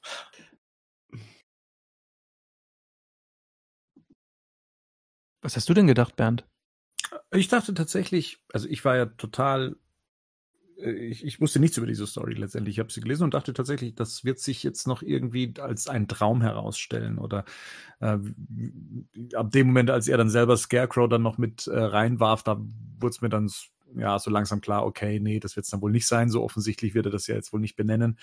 Und ähm, es hat nicht allzu lang gedauert, dass ich merkte, ah, okay, in, in so einem One-Shot kann man das natürlich dann mal machen, so über, über diese Grenzen gehen und mal irgendwie was ganz anderes, was ganz Abgefahrenes erzählen, weil es ja dann doch äh, als eine Story begann, wie halt eben ein, ein Batman-Abenteuer beginnen könnte. Ne? Und ähm, er dann eben an sich zweifelt, aber dass das dann äh, diese, ich sage jetzt mal, diese, diese übernatürliche Form annimmt, kann man das so nennen, übernatürliche Form? Ich weiß es nicht, aber auf jeden Fall eine, eine Auseinandersetzung, wie man sie so recht selten sieht, dass sich eben Batman sich selber gegenübersteht. Und zwar als eben die Bestie. Und die zwei sind ja auch tatsächlich ähm, zwei getrennte Charaktere, wenn ich das richtig verstanden habe, die voneinander, die sich oder die sich gegenseitig im Zaum halten. Ja, eh, ja, eher, dass auch halt Batman sie im Zaum halt hält, ne? Und jetzt dadurch, dass es halt körperlich und auch psychisch angeschlagen ist, hat sie halt so die Möglichkeit, so hervorzutreten, vielleicht ein bisschen. Ja. Das, Und das wie wie- wer ist denn Batman jetzt eigentlich?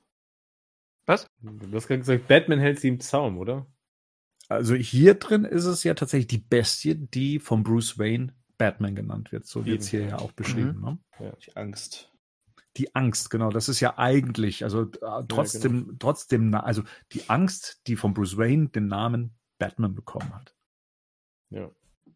Und äh, Rico hat ja gerade schon eben gesagt, diese Christmas Carol-Geschichten, die wurden auch mir dann äh, recht äh, ja so offensichtlich, weil wir beginnen dann eine Reise an wichtige Stationen von Bruce Waynes Leben.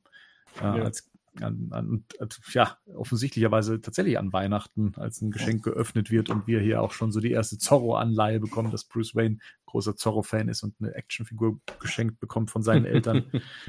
Ähm, und eben eher von äh, diesem Beast in dieses Szenario äh, darüber Mhm. schwebend äh, reingeholt wird und er soll sich bitte daran erinnern, äh, was sein Leben damals war vor dem Tod seiner Eltern.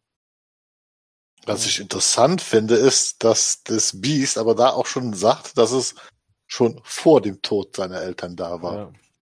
Das, Das ist eigentlich, An diesem Abend, ne? An diesem Abend. ja, ja, ja. Das, Das ist gut, aber das Das- wird dann auch in der Geschichte halt auch gezeigt, so, weil halt auch erstmal noch mit Tod auseinandergesetzt wird Richtig. und mit Verlust. ja. Genau. Also ich meine, also, ja aber generell, Mhm. ja, Er sagt, er sagt auch ähm, nicht nur, ich bin die Angst, sondern er sagt vorher noch, bevor diese ganze Geschichte mit den Eltern kommt, ich bin dein Herz. Also ich bin Ja. quasi das Herz von Batman. Mhm. Ne? Also Richtig. Furcht, Furcht als ähm, die Triebkraft. Ja, nicht und Rache, auch, Nicht Rache, sondern nee, Furcht. nee, au- aber auch, auch so wieder so dieses psychologische halt, ne, dass in jedem von uns irgendwas Dunkles stecken kann, ja, ne, was da auch immer schlummert und so weiter und vielleicht bei den meisten halt nicht hervorkommt, aber bei Bruce Wayne ist es halt dann halt hervorgekommen. Mhm. Hier haben wir auch die Szene, wie Martha Wayne ihre äh, berühmte Kette geschenkt bekommt. Und äh, der Abend verläuft dann für Bruce Wayne so ein bisschen enttäuschend, weil sein Vater, der ja Arzt ist, dann ähm, zu einem Patienten gerufen wird und ähm, da, damit Bruce nicht zu sehr enttäuscht ist, nimmt er ihn mit. Ähm, auf Drängen seiner Mutter. Wohlgemerkt nochmal. Die Mutter hat ja, also die, sie geht ja nochmal hin und sagt nochmal zu ihm, hey, irgendwie, du kannst doch jetzt nicht an Weihnachten auch noch weggehen.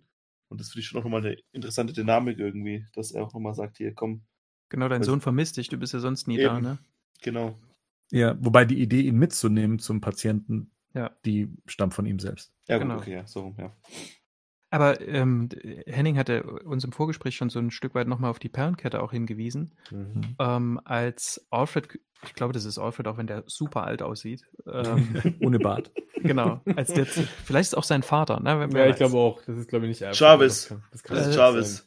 Als, Mhm. ähm, als Oder? er zu, zu Thomas Wayne sagt, es gibt einen Notfall und so, ist das nächste Panel quasi, wie sie mit der Kette spielt. Das Ja. ist, also Ja. super orchestriert. Ja, aber auch, ja. Ich meine auch vorher, wir haben ein, ein Panel, wo es nur darum geht, dass die Kette auseinandergenommen wird, um damit sie als nächstes zum Hals gelegt wird. Ne? Also die Ja. Kette ist hier sowas Mhm. von dermaßen präsent in den Panels. Mhm. Ja, das ist Wahnsinn. Aber gleich kommen wir zu der besten Stelle mit der Kette. Ja, das ist, ganz ehrlich, das ist super einfach. Ich kann, ja. Ja, aber das ist auch wieder so, so, so das, das berühmte Filmische. Du, äh, du nimmst äh, etwas, das ist so wie, wie im, im Bett, 89er Batman, wo wir uns unterhalten haben, warum hat Michael Keaton plötzlich diese Brille auf und so weiter. Du, er nimmt hier ein Element, was sehr wichtig ist. Er spielt damit auch grafisch, um uns eigentlich was ganz anderes zu erzählen. Das, ist, total. das ist einfach, Ja. das ist klasse. Das ist so richtig klasse. Ich Und hier ist aber auch tatsächlich der, der, der, das, das, das Faszinierende daran ist ja tatsächlich, dass diese Kette ja nicht aufgeklärt wird. Ne? Mhm. Also für jemanden, der die Batman-Geschichte nicht kennt oder der jetzt Mhm. nur dieses Comic liest, dem erschließt sich das im Zweifelsfall gar Ja. nicht. Weil das überhaupt keine Auflösung hinten gibt von der Kette. Ne? Also es Ja. gibt keine Auflösung dazu, tatsächlich. Aber, aber bei diesem großen Panel, wo, also was so Bruce Timmig gestaltet ist, das ist Mhm. auf Seite kann ja, genau. ich, 38. Aber du musst erstmal drauf kommen, dass das die Perlen sind. Das stimmt. Mhm. Ja, also das Ja, siehst das du stimmt. auch nicht. Da Also fallen die das- Perlen quasi für die Zuhörer, aber Genau. da fallen die Perlen. ja. Ja. Aber ja, auch hier diese, dieser, dieser Dialog ist halt auch herzzerreißend, ne? Wenn man halt, weil wir als Leser wissen ja schon, Ja. was passiert.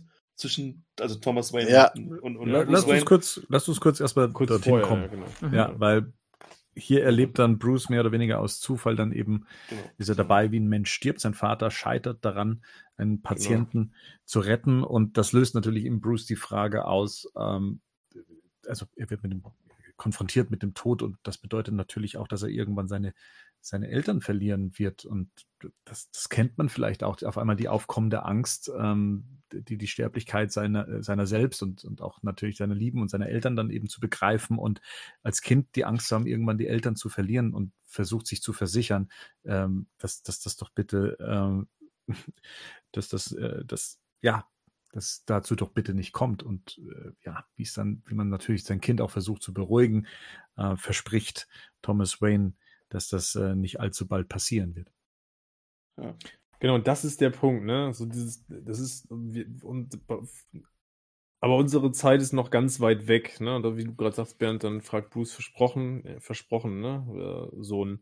Und dann die nächsten drei Panels, dann siehst du, wie er, schl- wie er schläft und dann nähert sich die Mutter und äh, dann sieht man nochmal, wie die Mutter äh, ihm gute Nacht sagt. Und das letzte von diesen drei Panels ist dann tatsächlich, wo man fast nur noch die Kette sieht. Also die Kette ist Mhm. da wieder so prominent abgebildet, ähm, ne? Und wo man schon weiß, auf was das hinausläuft. Also da wird schon das, die ganze Tragik äh, wird im Prinzip vorweggenommen, ne? Für Leute, die sich hier auskennen mit der Figur. Ja, das, Das, es ist wahnsinnig emotional, oder? Also er schafft es innerhalb von irgendwie, weiß ich nicht, zwei Seiten, schafft er es, dich da komplett emotional mitzunehmen und dem Ganzen quasi auch ein Outcome zu geben, eine Seite später, oder du denkst, puh, ne, irgendwie der arme Junge, ey, Wahnsinn. Vor allem, was halt Bruce halt auch lernt, halt auch so, ne? Was, auch was Ja. Verantwortung betrifft. Dass sein Ja. Vater trotzdem an Heiligabend, obwohl er wahrscheinlich der reichste Mann der Stadt ist, nochmal nachts die, die das Haus verlassen muss, um halt dem Patienten zu helfen. Auch, auch wenn es dann nicht klappt, auch wenn es ausweglos ist und so lauter ganz viele Sachen einfach. Das ist echt super gut. Ich Ja. bekomme auch so ein in bisschen Gänsehaut, wenn ich drüber nachdenke. Ja. Ich bin. In dem Dialog vorher, bevor die bei dem Patienten ankommen, ist es ja auch Ja. so, dass der, also dass sie über Gefühle sprechen und dass, Mhm. ähm, dass Thomas ihm auch so, ein, so Hinweise darauf gibt, wie, wie Menschen funktionieren, ne? Und äh, wie, wie Gefühle funktionieren und so, womit man auch dann später eigentlich auch weiß, was ihm da eigentlich so aus seinem Leben so rausreißt, ne? Ja, total. Also wie Was schrecklich hier- das tatsächlich Ja. ist, wie diese Orientierungsfiguren zu verlieren um diese Zeit. Was hier auch klasse ist bei diesem Panel, was Henning gerade sagte, das ist ja klassisches Neuner-Panel-Seite, also eine ganz klassische Au- Comic-Aufteilung. Also drei mal drei Panels. Aber wenn man die Panels sich jetzt mal anguckt, wenn man jetzt mal auf der ganz linken Seite geht, da haben wir ja oben das Bild ganz nah von der Kette. Dann guckst du mal darunter, die Textblase gesichtslos und darunter wiederum spürtest du mich. Das ist eigentlich ganz großartig dargestellt, weil das Gesicht ist nicht mehr zu erkennen dem obersten Panel und wir lesen darunter gesichtlos. Und unten sehen wir einen Bruce Wayne allein im Bett liegen und den Text spürtest du mich. Aber wir sehen ja nicht, was er spürt. Wir sehen nur, dass er sich fürchtet. Da wird uns quasi über Text und Bild sym- symbolisch klar gemacht, da ist seine Angst, da ist diese Bestie schon da. Das finde ich Weißt so du- genial. Weißt, weißt du, was so interessant ist jetzt, wo du das sagst, wenn du das mit den anderen ähm, beiden Reihen an Paneln machst, funktioniert das auch. ja, ja, ist das, das ist, Wahnsinn. das ist ganz große Kunst, ist das. das ist, Hättest ja mal eher sagen können. Ich glaube, da hat sich jemand, ich glaub, da hat sich jemand Gedanken gemacht, als er ja, das gemacht hat. Mann. Mit den neuen Ja. Kästchen hier. ja. Aber wie die Bestie schon gesagt hat, das ist praktisch der Abend, an dem er äh, dann Ja. praktisch Verbindung mit Bruce aufnahm. Und das sieht man hier in diesen Panels ganz toll, dass, dass Bruce erstmal im Bett liegt, ja. Und Mhm. Ja. die Mutter macht, das Tür, macht die Tür zu und er blickt aus dem Fenster und, und ähm, fühlt sich da schon unwohl, äh, nimmt sein, seine Zorro-Figur, die ihn äh, beschützen Ja. soll und, und Ja. legt sie auf seinen Nachttisch. Aber selbst das reicht nicht aus. Er muss noch das Nachtlicht anmachen, um Mhm. Das ist schlafen ja zu tatsächlich können. ne? hier, das ist ja tatsächlich auch Wahnsinn, ne? Wenn man sich das jetzt mal ganz kurz überlegt, was da passiert. So, der Zorro, was ja im Prinzip schon Vorgriff auf die Batman-Persona ist, auf Mhm. das ganze Outfit, ist jetzt hier quasi Ja. die Art Beschützer. Das ist Mhm. sozusagen, ne? Und ich brauche aber auch noch das Licht als Schutz. Obwohl sich das Ja. hinterher ins Gegenteil verkehrt, weil Dunkelheit dann eigentlich später sein, sein Beschützer, sein Begleiter wird, ne? Und irgendwie das, was ihn eigentlich am Leben erhält. Also, Hm. die er dann ja auch nutzt quasi. Das ist schon, das ist schon ganz groß einfach. Und die Dunkelheit ist ja aber für viele recht erschreckend und er ist ja quasi, er ist ja dann quasi später der Beschützer in, innerhalb Ja. der Dunkelheit. Ja, genau. Er braucht die Dunkelheit, ne? Und hier ist Ja. aber noch so, hier ist er noch nicht so weit, weil hier ist noch Licht, was er braucht. So später würde ich eher sagen, Batman agiert auch was so nicht im Licht. Aus meiner Sicht ist der immer so, der hat höchstens gedimmtes Licht in der Betthöhle an, der sitzt eigentlich im Dunkeln. Ne? wenn, du, wenn, du, wenn, du so ein, wenn du so einen riesen Fernseher hast, brauchst du auch kein Licht. Genau, eben, dann hast du eben einen Strahler. Ne? So. Das ist bestimmt ein OLED. Der hat natürliches Schwarz. Ja, dann macht er immer Schwarzbild an und dann ist dunkel und sieht ja gar nichts mehr. Genau. Fängt jetzt ja nicht mit Framerates an. Wir der Comic hier, Comic. So. Genau, Comic-Kästchen. So. Ja, Comic, Und eine Seite kommt- pro Minute. Genau, und dann kommt aber tatsächlich eine Splash-Page, die ich Wahnsinn finde. Also Ja. Ja. das ist, ne, wo man dann nochmal im Prinzip auf einer Seite sieht, ja, was sieht man denn eigentlich überhaupt? Man sieht äh, ein schreiendes Gesicht von, von, von, dem, von dem jungen Bruce Wayne, darüber sieht man die Pistole und dann in dem, in dem Mündungsfeuer sieht man noch so voll die Eltern, wie die Schatten der Eltern verblassen und er steht quasi noch als Zeichnung auf dem Pistole. Das kann man das kann ich beschreiben, ich höre auf, das kann man gar nicht, das kann man gar nicht beschreiben, wie, wie genial das ist. Also, wir sehen im Prinzip die Amanda Waynes, ohne dass wir die Amanda Waynes sehen. Ne? So, äh, das ist halt, ey, das ist Kunst. Und dann hat Marian gerade schon gesagt, dann fliegen hier noch die einzelnen Perlen durch die Gegend, wo man auf den ersten Blick noch nicht mal sieht, dass es Perlen sind. Also, das ist, ne? Ja, Und man sieht. Dunkelheit. Ja, total. Und man sieht Dunkelheit wieder. Der, die rechte Seite davon ist faktisch komplett in schwarz gehalten. Ja. Da gibt's so zwei irgendwie Ausschnitte, die, ne, also das ist Wahnsinn, wo einfach die Dunkelheit, ne, sich gegen, gegenübergestellt dem Mündungsfeuer, also das ist aus dem entsteht dann einfach Wahnsinn, komplette Dunkelheit, ne, Düs, Finsternis. Das ist Wahnsinn. Ja, voll. Wie ich schon gesagt habe, hier werden ja dann viele Stationen auch äh, damit Ja. abgebildet. Ähm, er wird von der Bestie da durchgeführt und auch, ähm, er, er meint dann auch, wir hatten auch einen guten Anfang. Ne? Es war alles Ja. ähm, eigentlich so, wie es die Bestie gerne gewollt hätte. Und ich glaube, Ja. hier Ja. kann man, glaube ich, sagen, dass das so ein Ausgangspunkt auch für den Film The Batman Ja. sein könnte. Ne? Wir haben es nämlich hier mit einem noch recht rohen Batman dann zu tun, den wir äh, in ein paar Panels in so einer Übersicht äh, zu Gesicht bekommen. Äh, Ja, wir sehen total. einen recht brutalen Batman, der seine Opfer auch durch Glasscheiben äh, wirft und ähm, halt eben äh, auch selbst gejagt wird, ähm, wie wir es uns äh, auch für The Batman vorstellen können.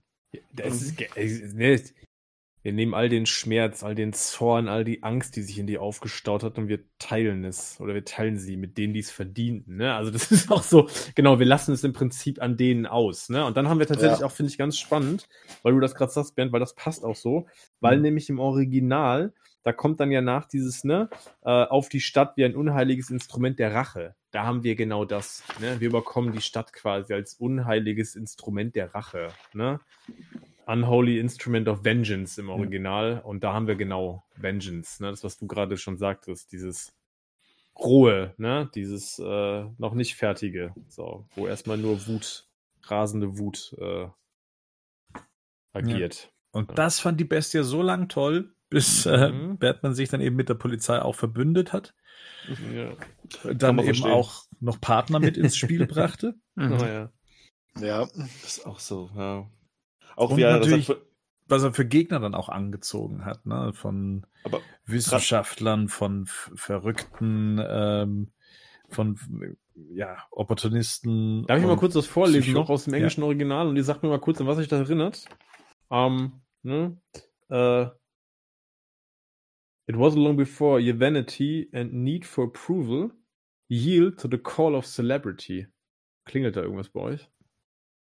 Uh, you're Äh. quite a celebrity, Mr. Wine. Genau das. Ich habe auch gedacht, das ist krass. Also ich finde, da sind auch schon ne, so die Hints im Trailer auch schon da. Also wo er offensichtlich auch Alfred ihn kritisiert, Mhm. dass das jetzt irgendwie, dass er hier so eine gewisse Berühmtheit erlangt hat. Mhm. Ne? Also hier ist das genauso. Hier wird er auch damit konfrontiert, dass er im Prinzip hier eigentlich zu viel am Licht ist.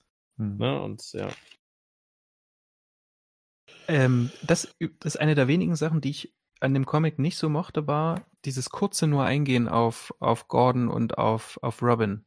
Robin wird auch so weggewischt. Ich glaube, das ist auch so ein kleiner Kniff vom Autor, das quasi nicht auszubreiten. Er sagt dann, er sagt, glaube ich, zu dieser Bestie, ähm, da, darüber rede ich nicht. Und es ist auch nicht ganz Mhm. klar, welchen Robin er da meint. Also man hat dann später auch noch das Kostüm im Glas und das, ich bin mir nicht sicher, ob das Jason Todds Kostüm ist oder ob es nicht doch Dick Grayson ist, der nicht da ist oder wie auch immer. Also bin ich mir gar nicht so sicher. Ja, es rückt auch ein bisschen näher, dass es halt nicht ein, man, man überlegt sich ja schon noch ein bisschen, welcher Bat, welchem Zeitpunkt in Batmans Leben das sein kann, so. Und das ist, glaube ich, wieder extra nicht ähm, definiert. Genau, also nach dem Outfit her würdest du eigentlich eher zu Dick Grayson sagen, was man Mhm. da sieht.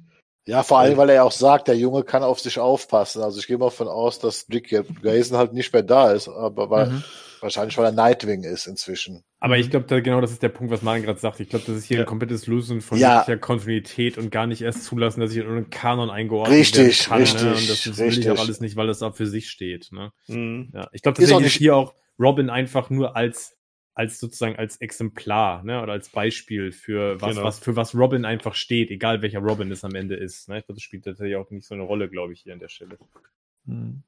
Und dann wird dem Joker relativ viel Platz eingeräumt. Und der Mhm. Joker war ja immer so eine Figur, von der man ja auch immer wieder sagt, warum, warum wird Batman ihn auch nicht los? Warum, wenn, wenn er ihn am Leben lässt, riskiert er weitere Tote? Das ist einfach absehbar, so wie die- die Story eigentlich auch angefangen hat.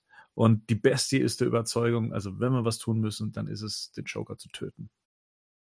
Und hier kommt dann eben auch das Thema auf, dass das eben für Bruce Wayne nicht in Frage kommt.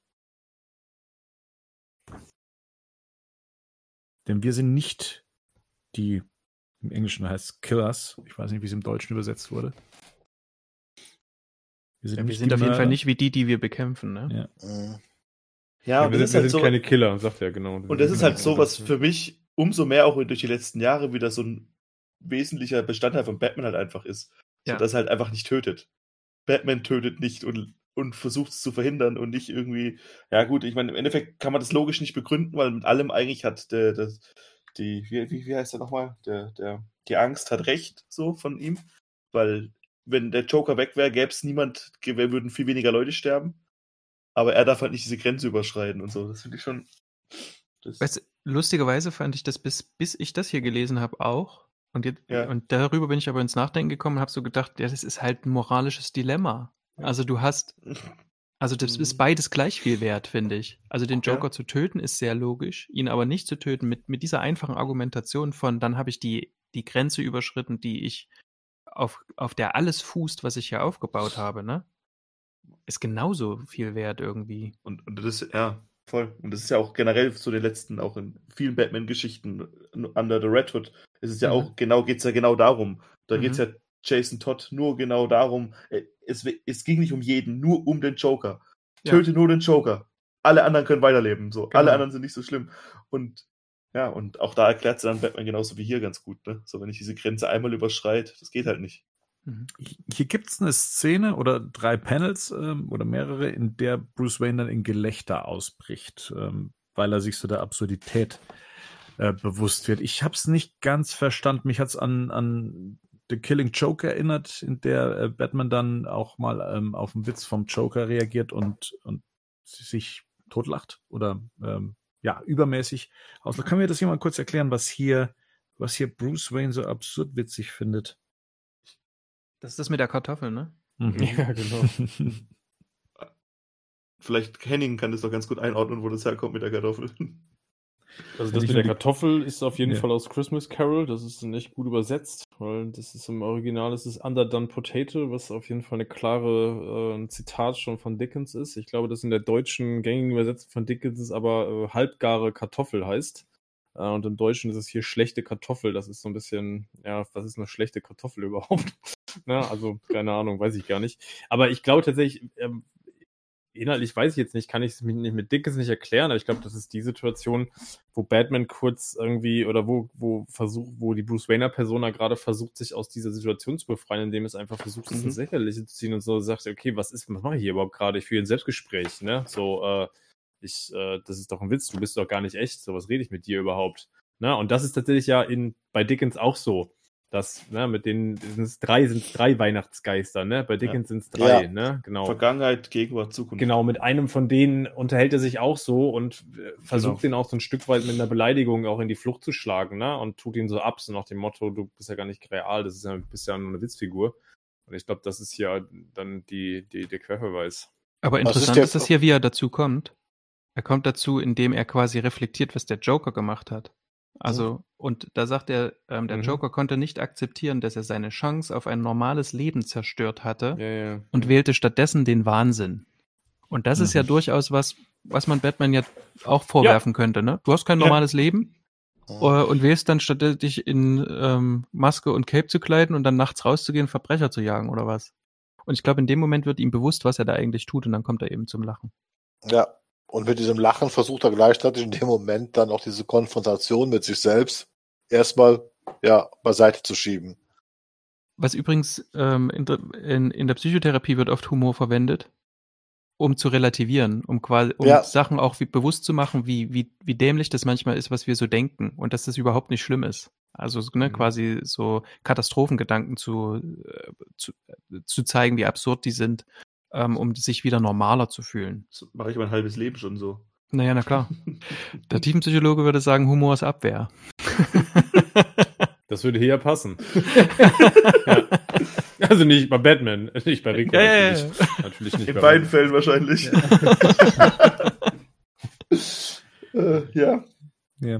Das, Bü das Büst, das Biest führt ja Bruce Wayne dann auch nochmal vor Augen, was denn die Alternative wäre. Ne? Also was für ein Leben hätte Bruce Wayne denn eigentlich noch, ähm, würde er jetzt die Batman-Persona aufgeben und ähm, zeigt ihm, ähm, was wir hier in ein paar Panels dann eben auch sehen, was die Leute eigentlich von ihm wollen. Ne? Oberflächlichkeiten, Mhm. Geld, äh, Sachen, für die er sich, Enttäuschungen auch in Beziehungen, Sachen, für die er sich jetzt auch so nicht interessieren würde.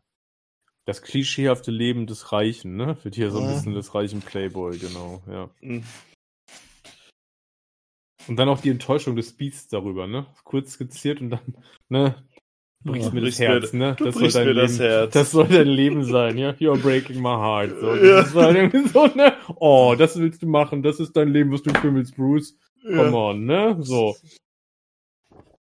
Und dann sind wir bei Marian, weil im nächsten sagt er wieder, ich habe genug von diesem Wahnsinn, ne? Also das sagt er dann, das sagt Bruce Wayne zu dem Beast, ne? Und dann, Wahnsinn. Wahnsinn, ich zeig dir Wahnsinn, ne? So, da sind wir wieder bei diesem, was, was du gerade gesagt hast, Marian, ne? Mit diesem, ich komme von diesem Joker-Wahnsinn tatsächlich jetzt hierzu, dass das auch eine Form von Wahnsinn ist. Mhm.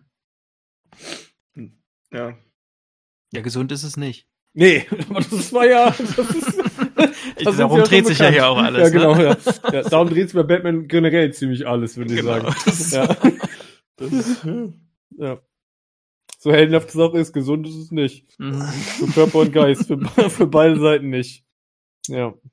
Aber ähm, Bernd hat schon recht, das ist natürlich eine, also das wirkt schon sehr wie eine Anspielung auf die Killing Joke mit dem Lachen, ne? Mhm. Das ist ja, Ja. Äh, entspringt ja ähnlichen Das Ding ist Vorzeichen. generell- Ja, aber Das glaube ich auch, dass das, also wie gesagt, ich glaube tatsächlich, dass das vom, von, der, von der Stilistik ist das sicherlich auch hier Ja. ganz deutlich so. Ja. Ja, und von der Thematik ist Killing Joke ja von Alan Moore auch quasi ähnlich gelagert. Da geht's ja auch um so diese Art von Reflexion. Hm. Dann lest mal die drei Joker. ich wollte es nicht sagen. Ich weiß. Ich bin schon Aber dabei, tut's. ich bin schon dabei. ja, tu. three, three, jo three Joker Memo checked. Cool.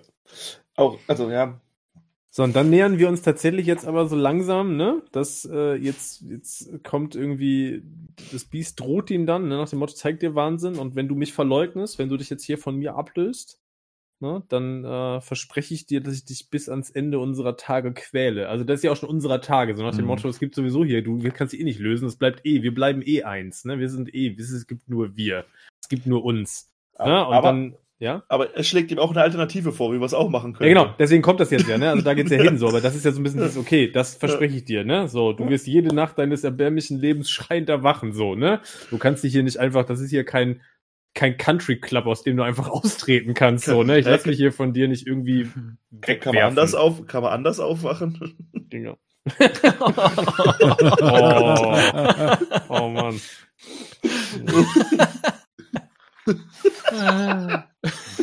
Lachen ist Abwehr Ähm. oder was war das gerade? Ja, genau. Okay, wir das. Humor, Humor. Ja. Humor, Humor ist Abwehr, ja, okay.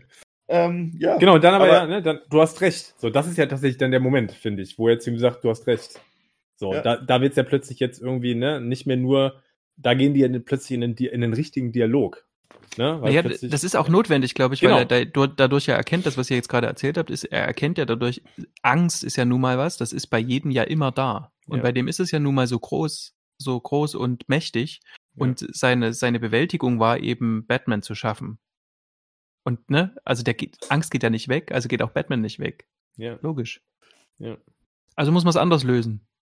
Ja, und der, der Lösungsvorschlag, den habe ich so nicht kommen sehen, aber ich finde ihn ziemlich aus, äh, ähm, von Seite der, der Angst schon ziemlich. Da ist Substanz dahinter, oder? Das wäre schon auf jeden Fall eine Alternative für Bruce Wayne, die man so nehmen könnte. Was ist Wie denn sieht, die? denn, wie sieht die denn Genau. aus? Verrat sie doch mal. Und zwar nimmt er als Beispiel Two-Face. der Mhm. sich halt in, der sich halt, ähm, der, den man, er sagt auch selber, ähm, er beschreibt dann auch, wie Two-Face zu Two-Face geworden ist, irgendwie der strahlende Harvey Dent. Und dann kam die Säure und von dem Moment an musste sich Harvey Dent keiner Verantwortung mehr stellen, weil er diese Münze hatte und halt Two-Face die ganzen schlimmen Sachen gemacht hat.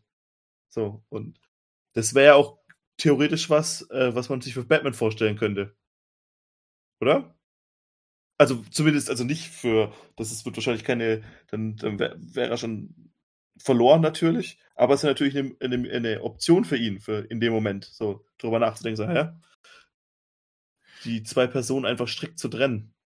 Ja, ich fand die andere Lösung, die er ihm dann anbietet, und zwar, äh, um ihn loszuwerden, ist die Furcht zu töten, sie zu erschießen. Ähm, was aber auch Selbstmord bedeutet in dem Fall. Eigentlich so ein, so ein Punkt, wo ich mir, wo ich mal drüber nachgedacht habe, hat Batman in seiner Comic-Karriere eigentlich mal über Selbstmord nachgedacht? War die Figur mal so am Ende, sich selbst das Leben zu nehmen? Gab es diese Momente? Fällt euch da was ein? Also mir ist, ist nichts eingefallen, spontan. Ähm, aber ich fand das einen interessanten Aspekt. Dark Knight Returns. Da ist er zumindestens Dark Knight Returns, zumindest spielt er da mit seinem Leben am Anfang, mit den Autorennen, mit den, Mhm. dass er, dass er also da ohne Rücksicht auf Verluste, äh, weil er eigentlich sterben will. Er traut sich, glaube ich, nur nicht wirklich selbst Hand, äh, se richtig selbst Hand anzulegen, aber macht da zumindest halt so viel Unsinn nach dem Motto, ja, wenn der, Un wenn der Unfall dann passiert, dann war es Mhm. halt ein guter Tod.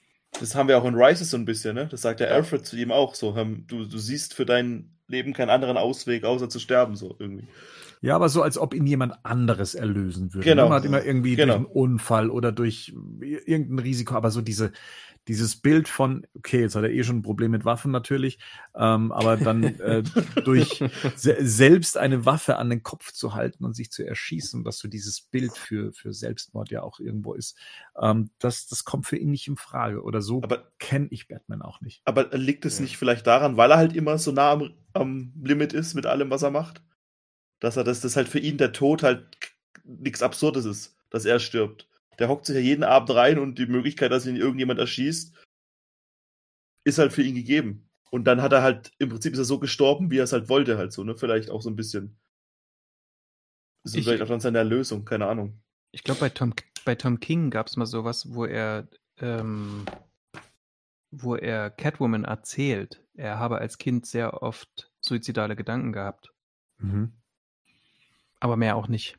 Das war in der, eine Geschichte, die heißt I Am Suicide, wo es eigentlich nicht darum ging. Und es, er ist dann aber dann daraufhin irgendwie ihr so erzählt. Tom King hat ja vor allem sehr auch versucht, so die Psyche ähm, Batmans zu ergründen, bis er es dann halt aufgegeben hat. Mhm. Ich, das Problem ist, wenn Aber das ist ein inter interessa interessantes Projekt. Ja, ich, ich wollte mich gerade sagen, das Problem ist halt, wenn man halt Batman und Suicide googelt, dann kommt halt der Suicide Squad. ich wollte gerade mal gucken, ob es sowas schon gab, aber ja, da kriegst du halt Mhm. sonst nichts. Nee, ich, ich denke mal, Batman war eh die Rettung von Bruce Wayne. Also die, Genau. Ja, ja. die ne? Ja, deswegen kann er den nicht so einfach halt, kann er nicht loswerden halt. Mhm. Aber sie müssen sich erstmal einig werden. Also, Mhm. Ja. so dass dann eben Bruce Wayne sagt, ja, okay, dann ist es wohl so. Dann sind wir zwei praktisch verdammt miteinander äh, zu- zu existieren. Aber dafür hätte ich gerne eine Voraussetzung und zwar, äh, es wird nicht getötet.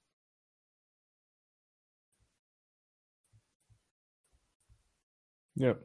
Was sehr schön ist. Mhm. Das, das sollte man mal einem oder anderen Hollywood-Regisseur das mal in die Hand drücken.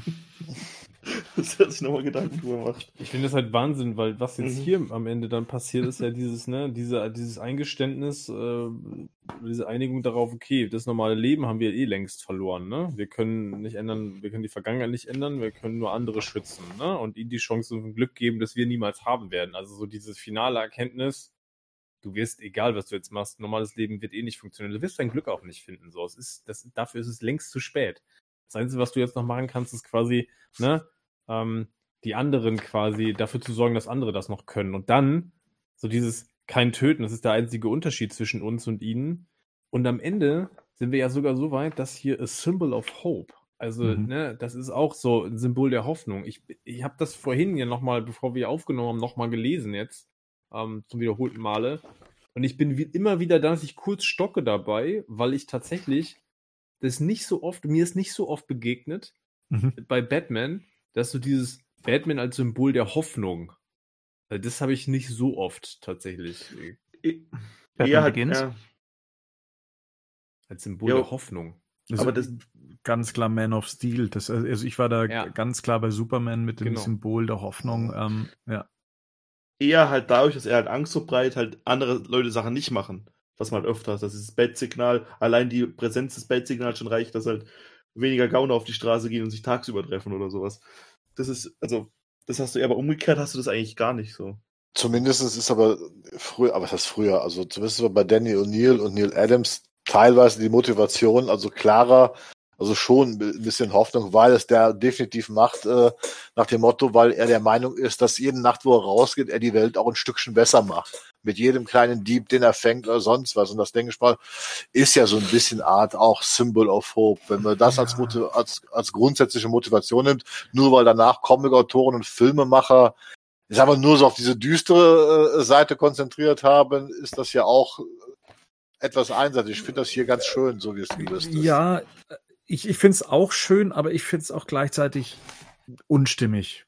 Also es, ich, ich finde das, wenn ich jetzt gerade so drüber nachdenke, ich sehe Batman gar nicht so als das Symbol der Hoffnung, also einen Vigilanten, der das Gesetz in die eigene Hand nimmt, der dementsprechend auch durchgreift und ähm, Kö- Körperverletzungen ähm, in Kauf nimmt ähm, und so weiter und so weiter. Ich, ich, ich sehe ihn nicht als eine strahlende Figur, als ein Symbol der Hoffnung an ein Vorbild. Das, das man, also zumindest nicht im, im Gesamtpaket. Aber, Es- aber, aber man, man sieht ja schon so, dass, also, das halt haben wir in, in, in, in dem Batman-Film von Tim Burton und auch im, im, ähm, in The Dark Knight. Nee, wie heißt es man? In Batman Arkham Knight hast du es dann schon, dass halt das Symbol von Batman, dadurch, dass es halt die Einbrecher verscheucht, den Leuten, die es dann halt überleben und die gerettet werden, dass die halt wieder, dass sie sich halt freuen darüber dann halt so, ne? Das man meint, hm, sorry. ja, sag, sag. Ähm, äh, Das meinte ich vorhin mit, äh, er hat nachts noch den Zorro genommen quasi und später ist er in der Nacht die Beschützerfigur. Ne? Genau. Also ja. So, so wie, ja genau, so wie es Rico gerade gesagt hat. Was? Gut, jetzt kann man Ja, genau wie du es gerade gesagt hast. Ja. Ja. Ich kann natürlich das Ber von, von Bernd schon nachvollziehen, wie er es sagt, mit diesem Symbol of Hope oder Symbol der Hoffnung, wie es bei Man of Steel äh, gesagt wurde, oder auch bei Superman, äh, da ist es natürlich meilenweit von entfernt, aber das heißt ja nicht, dass es trotzdem, dass seine Taten auch den, ich sag mal, äh, Bürger von Gotham, die ja unter dieser Wahnsinnsverbrechenflut leiden müssen, äh, nicht auch Hoffnung gibt, was er da macht. Und da kann auch schon mal so eine etwas härtere Form von äh, Superheldentum oder äh, was Batman tut, äh, für sorgen. Also da bin ich es, finde ich, das ist nicht so abwegig. Ja, ist genau. Abwegig finde ich es finde ich's komischerweise auch nicht. Es ist, ich bin auch nur drüber gestolpert, als ich es dann gelesen habe und mir gedacht habe, hm, so als dieses Symbol der Hoffnung, wie ich es mir dann in dem Moment automatisch äh, unter Superman vorstelle, habe ich Batman nie gesehen. Aber vielleicht redet er sich das selber ja nur ein. Naja, der Unterschied ist halt, Superman hat halt Superkräfte, so eins. Und äh, Mhm. zweitens sagt er dann eben auch hier, ich muss mein normales Leben aufgeben, damit andere glücklich sein können. Also Mhm. bei dem hängt auch immer ein, ein Riesenopfer mit dran. Ne? Das hat ja auch so Mhm. was Messianisches, ne? das ist ja Mhm. wie Jesus quasi. Aber der hatte halt auch Superkräfte. So, Jesus? Batman hat die, ja, na klar. Hallo, Wasser, er konnte Wein. Wasser zu Wein machen. Ja. Er konnte die Mhm. Kranken heilen. Hallo. Über, über Wasser laufen? Ja. Also bitte. Superman. I'm, I'm not buying it. Yeses. ja, und Batman kann das halt nicht, ne? Also das ist ja trotzdem noch in Anführungsstrichen dieser normale, dieser Normalo. Und der muss dann eben ein normales Leben dafür aufgeben, während wir ja ne, wissen, Clark Kent muss es nicht. Was ich aber ja auch interessant finde dann am Ende ist, dass definitiv diese Spaltung nicht aufgehoben wird, sondern sie wird eigentlich konsequent durchgezogen. Ja. Wir haben jetzt Batman, wir haben jetzt Batman, der da ist und sein alter Ego oder seine, seine, ja, also er ist die Person, Bruce Wayne ist die Maske. Das bleibt zum Schluss dann auch da, da kleben. Äh, Hm? Weiß ich nicht. Weiß Nee. ich nicht. Nee. Bin ich, nee, bin ich nicht der Meinung. Also vor allem, was wir ja hier sehen, sind ja Inkarnationen innerlich und ich hänge immer noch am Freud-Modell. Ich glaube, wir haben vorher Löst dich, eben. doch mal, löst dich doch mal von Freud. Ich Nee, sagen, Ich löse mich normalerweise von Freud. ja, Aber ich will nicht auf den schimpfen, der hat viel getan. Ähm, geh zu jung. Weiß ich. der würde dem auch zustimmen, glaube ich. Der sagt ja dann am Ende auch, ne? Es ist, die letzte Szene ist dann ja wieder so eine, so eine, ich sag mal, eine typische klassische Batman-Szene. Er wird halt zum Tatort von, von Commissioner Gordon gerufen, ne? Und sie warten im Prinzip auf ihn. Und dann sagt er ja, und das ist vielleicht auch mal ganz spannend, weil das ist ja auch wieder der Unterschied zwischen der deutschen Übersetzung und dem englischen Original nochmal ganz, ganz, ganz entscheidend ist.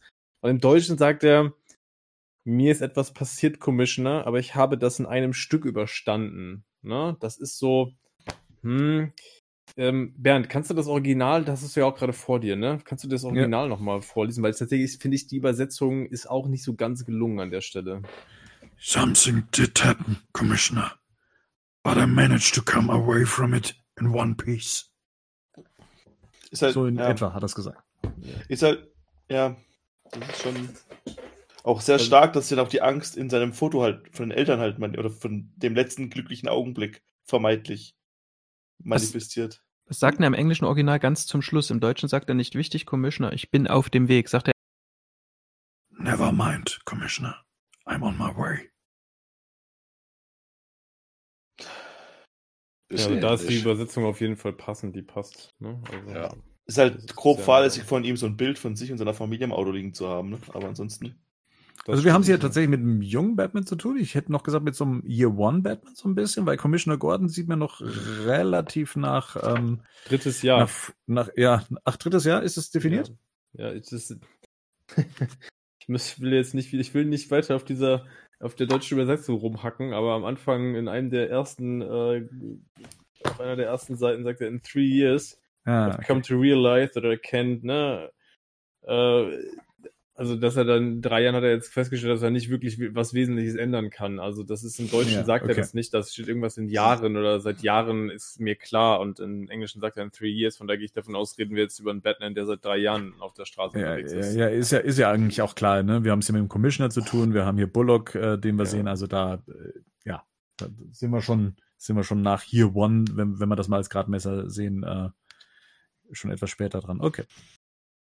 Aber hiermit hat sich dann Batman ja auch definiert, ne? Also er ist Mhm. mit sich im, Ja. kann man es so nennen, mit sich im Reinen und weiß jetzt, wer er ist. Er hat sich jetzt praktisch definiert. Ist es, ja, ja, also zumindest ist er wieder zurück auf der Spur halt so vielleicht. Und das ist ja, glaube ich, was, was, ich glaube, das, was hier Batman passiert, wird nicht das letzte Mal sein, dass ihm das passiert. Ich finde tatsächlich dieses Come away from it in one piece, finde ich tatsächlich wichtig. Also Mhm, dieses, ne, ich, ich, mhm. genau, ich bin Genau. da tatsächlich von dieser Spaltung, bin ich jetzt zurück in einem Teil und ich bin wieder zurück, ne, quasi als ein Ganzes. Und ich glaube, das Im- ist tatsächlich, bitte? im Ego. Ja, genau. So, Das, was du gesagt was wir vorhin schon hatten, ne? Ich bin beide Teile quasi wieder zusammen und jetzt bin ich quasi äh, in einem Stück da. Ja. Was ich super spannend finde, ist, dass er ja quasi da nicht selber drauf kommt, äh, diese, in, diese, in diese Selbstreflexion zu gehen, sondern dass das ja seine imaginierten Eltern am Anfang machen. Die Mhm. drängen ihn, das Zentrum des Schmerzes zu finden und es Genau. zu heilen. Ja. Und er tut es eben durch Konfrontation. Hm. Klar, muss ich nicht erzählen, dass mir das gefällt. ich mache den ganzen Tag nichts anderes. Lass mich raten, man nennt das Konfrontationstherapie. nee, das ist was anderes, aber ja, Okay. Therapie ist im Grunde Konfrontation. ja. Ja, und damit endet die Geschichte eigentlich auch schon. Also Ja. ja, mit, mit dieser Erkenntnis. Und ähm, also ich habe die Story zweimal gelesen und ich musste sie auch zweimal lesen, Ja. ähm, um, Hm. um sie zu verstehen, äh, besonders wenn man mit einer, also wenn man die Story nicht kennt, wenn man nicht weiß, wohin das Ganze führt, ähm, könnte man jetzt damit rechnen, dass, dass jetzt noch mal eine Story folgt. Batman holt noch mal irgendwie, was weiß ich, den, den, nimmt den Joker jetzt noch mal gefangen und geht jetzt mit ihm anders um. Aber äh, das, das lässt sich als offenes Ende ja dann eben auch äh, dastehen. Und ähm, ja, wie gesagt, auf jeden Fall lohnt es sich, die Geschichte auch äh, öfters zu lesen, um eben auch die, die Zusammenhänge und die, was bedeutet das und wohin führt das, dass, dass, äh, dass einem das dann klarer wird. Ähm, also mir hat es zumindest auf jeden Fall geholfen und auch um äh, die Arbeit ähm, oder das, was in diesem Comic steckt, dann auch äh, wertschätzen zu können. Mhm. Ja, voll. Ich finde tatsächlich auch, ich finde beim ersten Lesen bist du, bin ich, war ich zumindest relativ äh, schwer beschäftigt, irgendwie die ganzen Inhalte überhaupt erstmal zu greifen. Mhm. Da war ich gar nicht in der Lage, mich auch dem, dem ganzen Visuellen so richtig zu widmen. Also ich finde, das ist erst beim zweiten, dritten Lesen bei mir tatsächlich dann wirklich möglich gewesen, wo man dann auch die ganzen Voll. feinen Details auch noch erkennt und das Ja. auch mitnehmen kann, ne? wenn man weiß, wo das auch hinführt, dann auch schon in der Sprache die ersten Anspielungen auch ganz am Anfang schon zu sehen, die, ne, wenn man, wie gesagt, wenn, wenn man dann weiß, worauf das hinausläuft, ähm, da ist ja ganz viel drinne auf diesen, ich sag mal, sind ja nur 70 Seiten, ne? Aber da ist, das ist unglaublich kompakt. Da ist Interessant. drinne. Das Interessante ist ja gerade jetzt auch, wo wir darüber gesprochen haben, eben, was ich erzählt habe mit den drei Panels und wo Marian dann auch eingestiegen ist. ne? Das ist mir eben erst aufgefallen. Das ist, was du sagtest, ich habe es auch schon zweimal gelesen und wir reden darüber, wir blättern durch und ich Ja. sehe plötzlich, Moment, du kannst da diese Linien ziehen, äh, diese Achsen ziehen und, und kommst da wieder auf äh, Sachen drauf und dann merkt man einfach, wie großartig das als Gesamtwerk auch ist. Das, das, das Gute ist dann aber auch halt die Kürze davon, weil es ja nicht, Ja. ja was, 60 Seiten. Und das heißt, man kann es halt auch drei, vier Mal locker lesen und hat dann trotzdem und entdeckt halt jedes Mal trotzdem noch mal was. Wenn es jetzt irgendwie so 300 Seiten wären, dann wäre das schon schwieriger, was aber wahrscheinlich auch in dem Umfang gar nicht möglich wäre, das so hinzukriegen. Aber durch diese paar Seiten, also das macht es dann schon auch nochmal, ja. Das ist eine gute Animated-Folge, ne? Also das Mhm. Eben, ist das auch dachte das, was Bernd vorhin ja, gesagt total. hat. Das ist am Ende ist es gar nicht so, dass ich jetzt weiß, wie es als nächstes weitergeht, sondern dass das diese Sache ist jetzt hier abgeschlossen.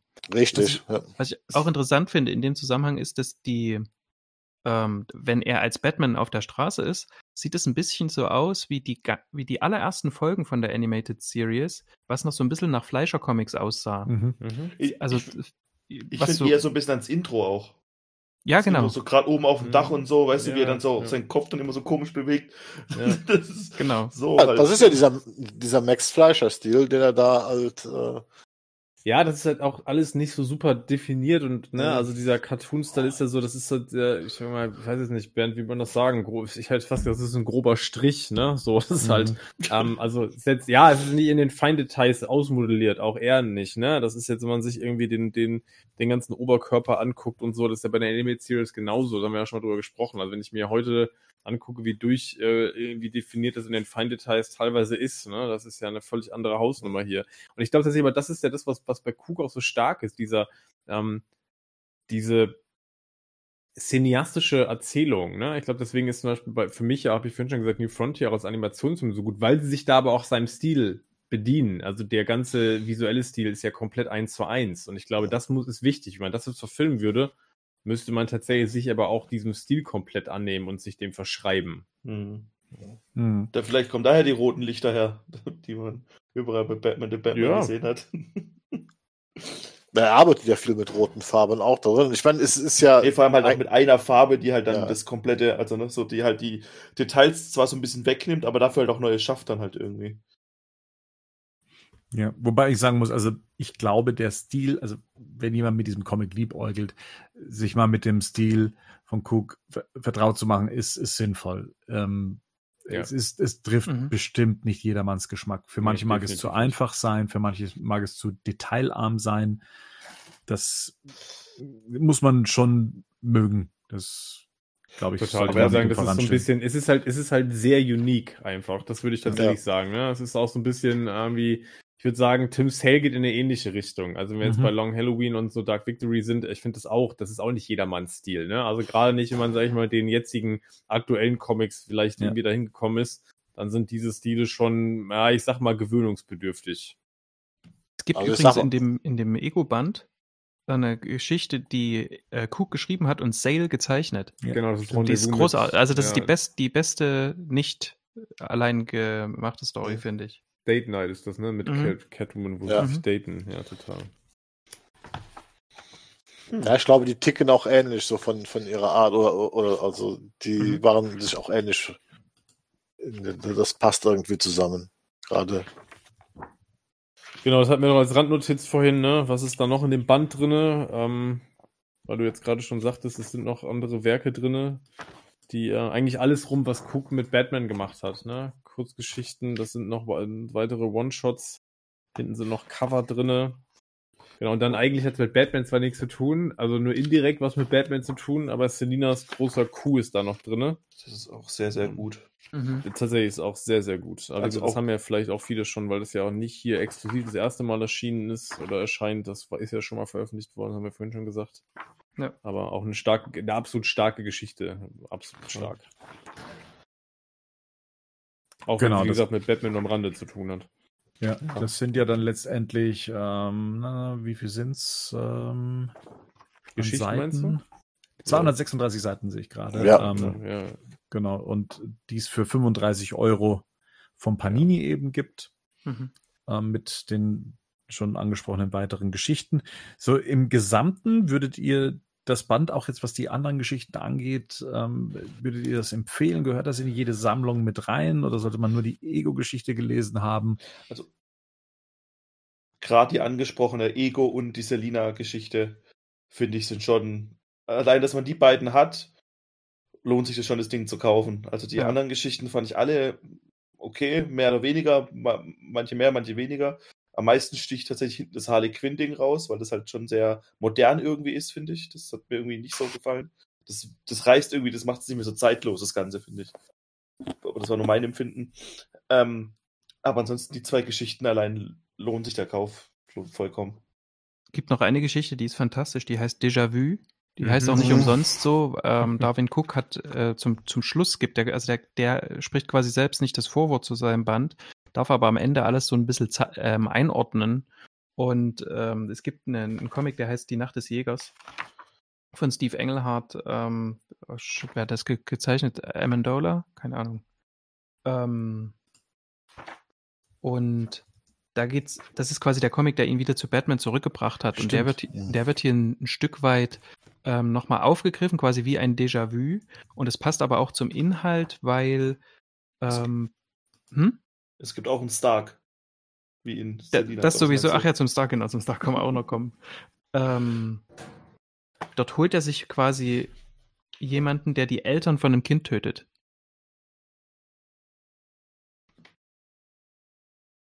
Was man ja Ja. kennt. Ah ja.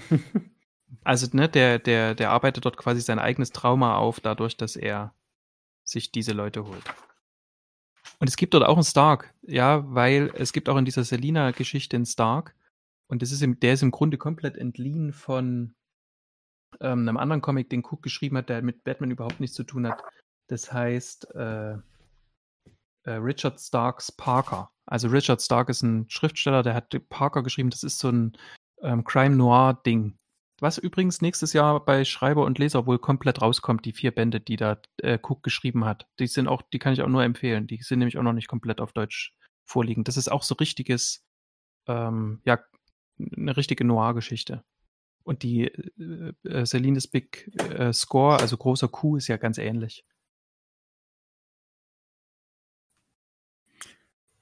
Wenn ihr euch jetzt aus der Batman Ego Story etwas für The Batman wünschen würdet, was sollte dann Einzug finden in den Film, wo er sagt, okay, so würdet ihr jetzt Matt Reeves einschätzen, dass er, dass er sich diesem Part widmet? Das vielleicht das Selbstreflektieren, warum er das macht, wie er es macht und warum er Leute nicht, also gerade dieses, dieses, dieses Thema halt auch, warum er eine gewisse Grenze nicht überschreiten kann. Das ist vielleicht schon sowas, dass ich da wahrscheinlich dann auch im Dialog mit Alfred wieder, weil das, glaube ich, mit einem Monolog, glaube ich, oder mit so, wenn jemand drüber spricht, ist es, glaube ich, schwierig, das im Film zu machen, oder dass es nicht dann direkt wie bei Watchmen wirkt. Äh, nicht Watchmen, ähm, doch Watchmen auch, aber ich meine Sin City. Aber ja. Maria? Also, ähm, Reeves hat ja auch gesagt, es geht ja auch darum, dass die Bürger sehen, was, was er da tut und äh, dass, dass, dass die ihm quasi auch äh, zurückreflekt, also dass, dass die quasi The Batman wahrnehmen, ne? Und dass die den auch sehen. Und ähm, also ich habe so diese Szene vor mir, wo er diesen, diesen Typen so niederschlägt, ne? wo wir Mhm. uns ja schon darüber unterhalten Mhm. hatten, wie brutal das eigentlich ist und dass es wahrscheinlich auch schon drüber ist und so. Und im Grunde hätte ich eben, nehm, würde ich mir aus dieser Geschichte eben gern mit rausnehmen, äh, wie er denn für Gerechtigkeit sorgen kann, ohne diese Grenzen zu überschreiten, also ohne dieses Monster zu werden, was wir ja zum Teil eben auch da in diesem Trailer gesehen haben. Und für mich ist für, für Batman immer schon ein sehr zentrales Motiv gewesen. Da bin ich zum Glück bei Batman Begins ganz gut schon gelandet. Aber das ist halt Furcht, nicht Rache, sondern es ist Furcht. Und es ist quasi immer wieder die Bekämpfung äh, der eigenen Angst, indem ich anderen Angst mache. Das ist, glaube ich, auch in der Animated Series so zentral gewesen. Deswegen ist es für mich, glaube ich, auch so wichtig. Und das will, wenn ich das in einem, in einem Batman-Film zu sehen bekomme, ähm, nochmal in diesem anderen Drive, ne, so wie ich es jetzt aus dem Trailer erfühle, dann ähm, zählt mich, ähm, count me in. Ne? Mhm. Dem schließe ich mich dann auch gleich mal an. Ich glaube, da muss Ja. ich da gar nichts mehr zu sagen. Das wäre nämlich genau auch so mein Punkt gewesen. Mhm. Ja, das Einzige, was ich da vielleicht mir auch noch so, so dieses Selbstreflektieren, noch dieses Wütende, aber das hat man ja schon gesehen im Trailer, dass wir das offensichtlich auch gezeigt bekommen, noch diesen wütenden Batman. Äh, das haben wir ja hier auch und das hoffe ich, wird dann auch einfach spannend zu sein, wie, wie, wie, wie es dann in Szene gesetzt wird, wie er dann halt zu diesen Grenzen findet, ne, die er sich dann da auch selbst. Ich hatte mal mit Marian darüber diskutiert, ich fand diese Prügelei, da hatten wir ja schon äh, drüber, du, Bernd meinte, du meintest ja, ne, das wäre sehr drüber, wenn ich dann Batman Mhm. und ich habe mir dann so mal überlegt, ja, wenn ich mir jetzt überlege, ich fange damit jetzt gerade erst an, ich verkleide mich als Fledermaus, ne, die nachts da so auf dem Dach runterkommt. Kann ich mir sehr Und- gut vorstellen. und- Gerd. Die schönste Vorstellung ja, kann ich ja, mir direkt ja. vorstellen. Gerd sitzt Ja. zurückgelehnt steht vor uns, ne? Für alle, die Nein, es nicht sehen. nein, nein, aber diese Idee, und da sind, und, und, und, und da sind so 15 von solchen Schlägertypen, ne, und die sehen den Typen im Fledermauskostüm da Die sehen dich im Fledermauskostüm, ja. Genau. Ja, die, die würden ja, die würden lachen. So, also geht dahin, Wahrscheinlichkeit, ja. ja, al- also geht dahin und schnappt sich den ersten Besten und prügelt dem wirklich die Knochen zu Brei. Und das ist auch in dem Trailer zu sehen. Danach gucken die alle sehr, sehr, sehr verstört. Also das Ziel erreicht er ja damit erstmal mit dieser Angst. Ja, ne? Ob das dann wirklich so gelungen ist, ist die andere Sache. Ne? Na, ich glaube, wir hatten, ich glaube, wir hatten das auch im, wir hatten das bei Batman wie Superman, glaube ich. Ja, Ich glaube, per se ist das, per se ist das der Gewaltgrad oder ein bestimmter Grad an Gewalt darf oder sollte im Optimalfall halt nicht einfach unreflektiert stehen gelassen werden. Und ich glaube, das ist ja das, was hier passiert. Ne? Hier Ja. haben wir einen Mhm. Batman, der, den wir bei einer Reflexion sehen, quasi, der, der die Konsequenzen seines eigenen Handelns reflektieren muss und sich damit auseinandersetzen muss. Und ich glaube, das ist was, was man zeigen kann. So, das, das haben wir zeigen vielleicht sollte. genau ne? zeigen sollte. Und ich finde, das kann man, da ist tatsächlich, glaube ich, filmisch auch noch Luft nach oben. Wir haben das bei Nolan, in, da ist es da, in, in Ansätzen ist es absolut da, ähm, aber in, mit einer anderen, mit einer anderen Richtung, würde ich sagen, ne? was ihr gerade schon gesagt habt, was halt Marian gesagt hat, Batman Begins ist das auch schon Und- mit drinne, aber ne, ich glaube, das kann man tatsächlich noch mal, das kann man durchaus zeigen und ich glaube, damit kann man auf jeden Fall noch viel machen. Ja, das ist aber was Reeve ja auch gesagt hat, dass er Batman, seinen Batman mit dem äh, Caesar aus seinen Affenfilmen verglichen hat. Weil Ja. der genau das ja macht, dieses Reflektieren mit all seinen Taten, die er da macht. Das finde ich eigentlich äh, spannend dabei, warum Matt Reeves vielleicht wirklich der geeignete Mann dafür ist, weil er das schon gemacht hat in Filmen. Komm, Rico, hau raus. Nein, ich will nicht. Waffe, gemeinsam stark. das ist auch so klar. oh Mann, ey. Was dazu sagen, man sieht Rico schon, wie er sich kaum halten kann und dann unbedingt loswerden will. Deswegen machen. Ja, Caesar und Batman kann man auch schon mal vergleichen. Das Ja. stimmt. ja gut, aber wenn wir diese Reise bekämen, mit, mit, mit dieser Entwicklung, ähm, ja, klar.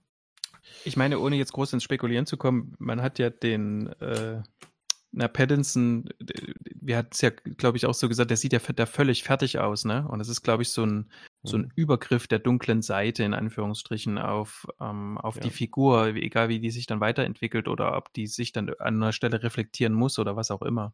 Ja. Aber das, ich glaube, dass es schon irgendwie in diese Richtung geht. Und ich meine, wenn er sagt, hat, also das war eine, eine große Inspiration der Comic, na dann wird das wohl auch so sein. Gezeichnet vom Kampf, ne? Vom Oh. Äußeren und vom Inneren. Mhm. Also, Ja. ne? Ja, oder dem Kampf dagegen, sich nicht dem inneren Kampf zu stellen. Ja. Ich bin Ach, ja, da bin ich eher gespannt, genau, ich bin, finde ja, ich bin, finde es eher interessant oder bin eher gespannt, wie sie das machen. Was Rico gerade gesagt hat, wer wird quasi sozusagen der, der Spiegel? Wer wird der, wer, wer wird der Reflexionspartner? Äh? Weil wie macht er das? Also wie wird das dargestellt?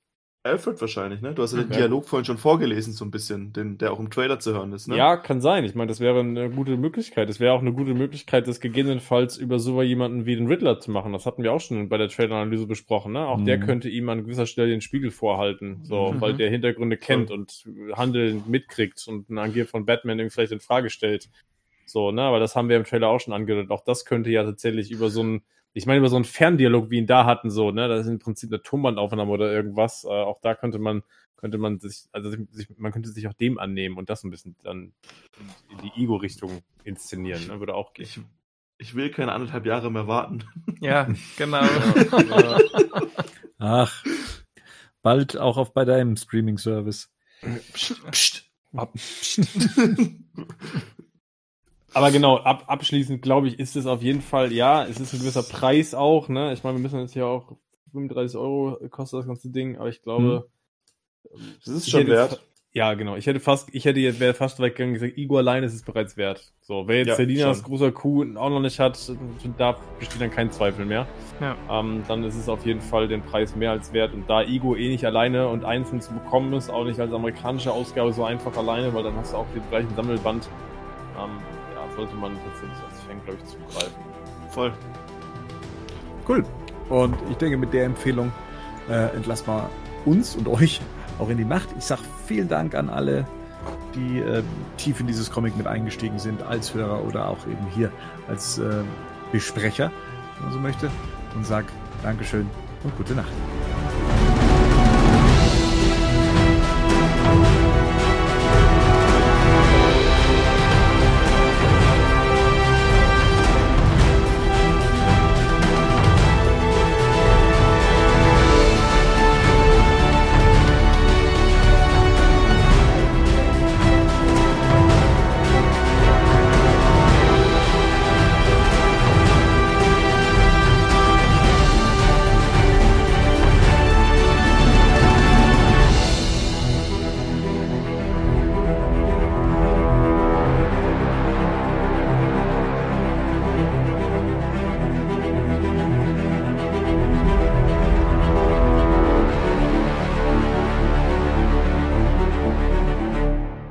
Der Batman News Badcast ist ein Podcast-Projekt von Fans für Fans. Batmannews.de und der Badcast stehen nicht in Verbindung mit Warner Bros. oder DC Comics.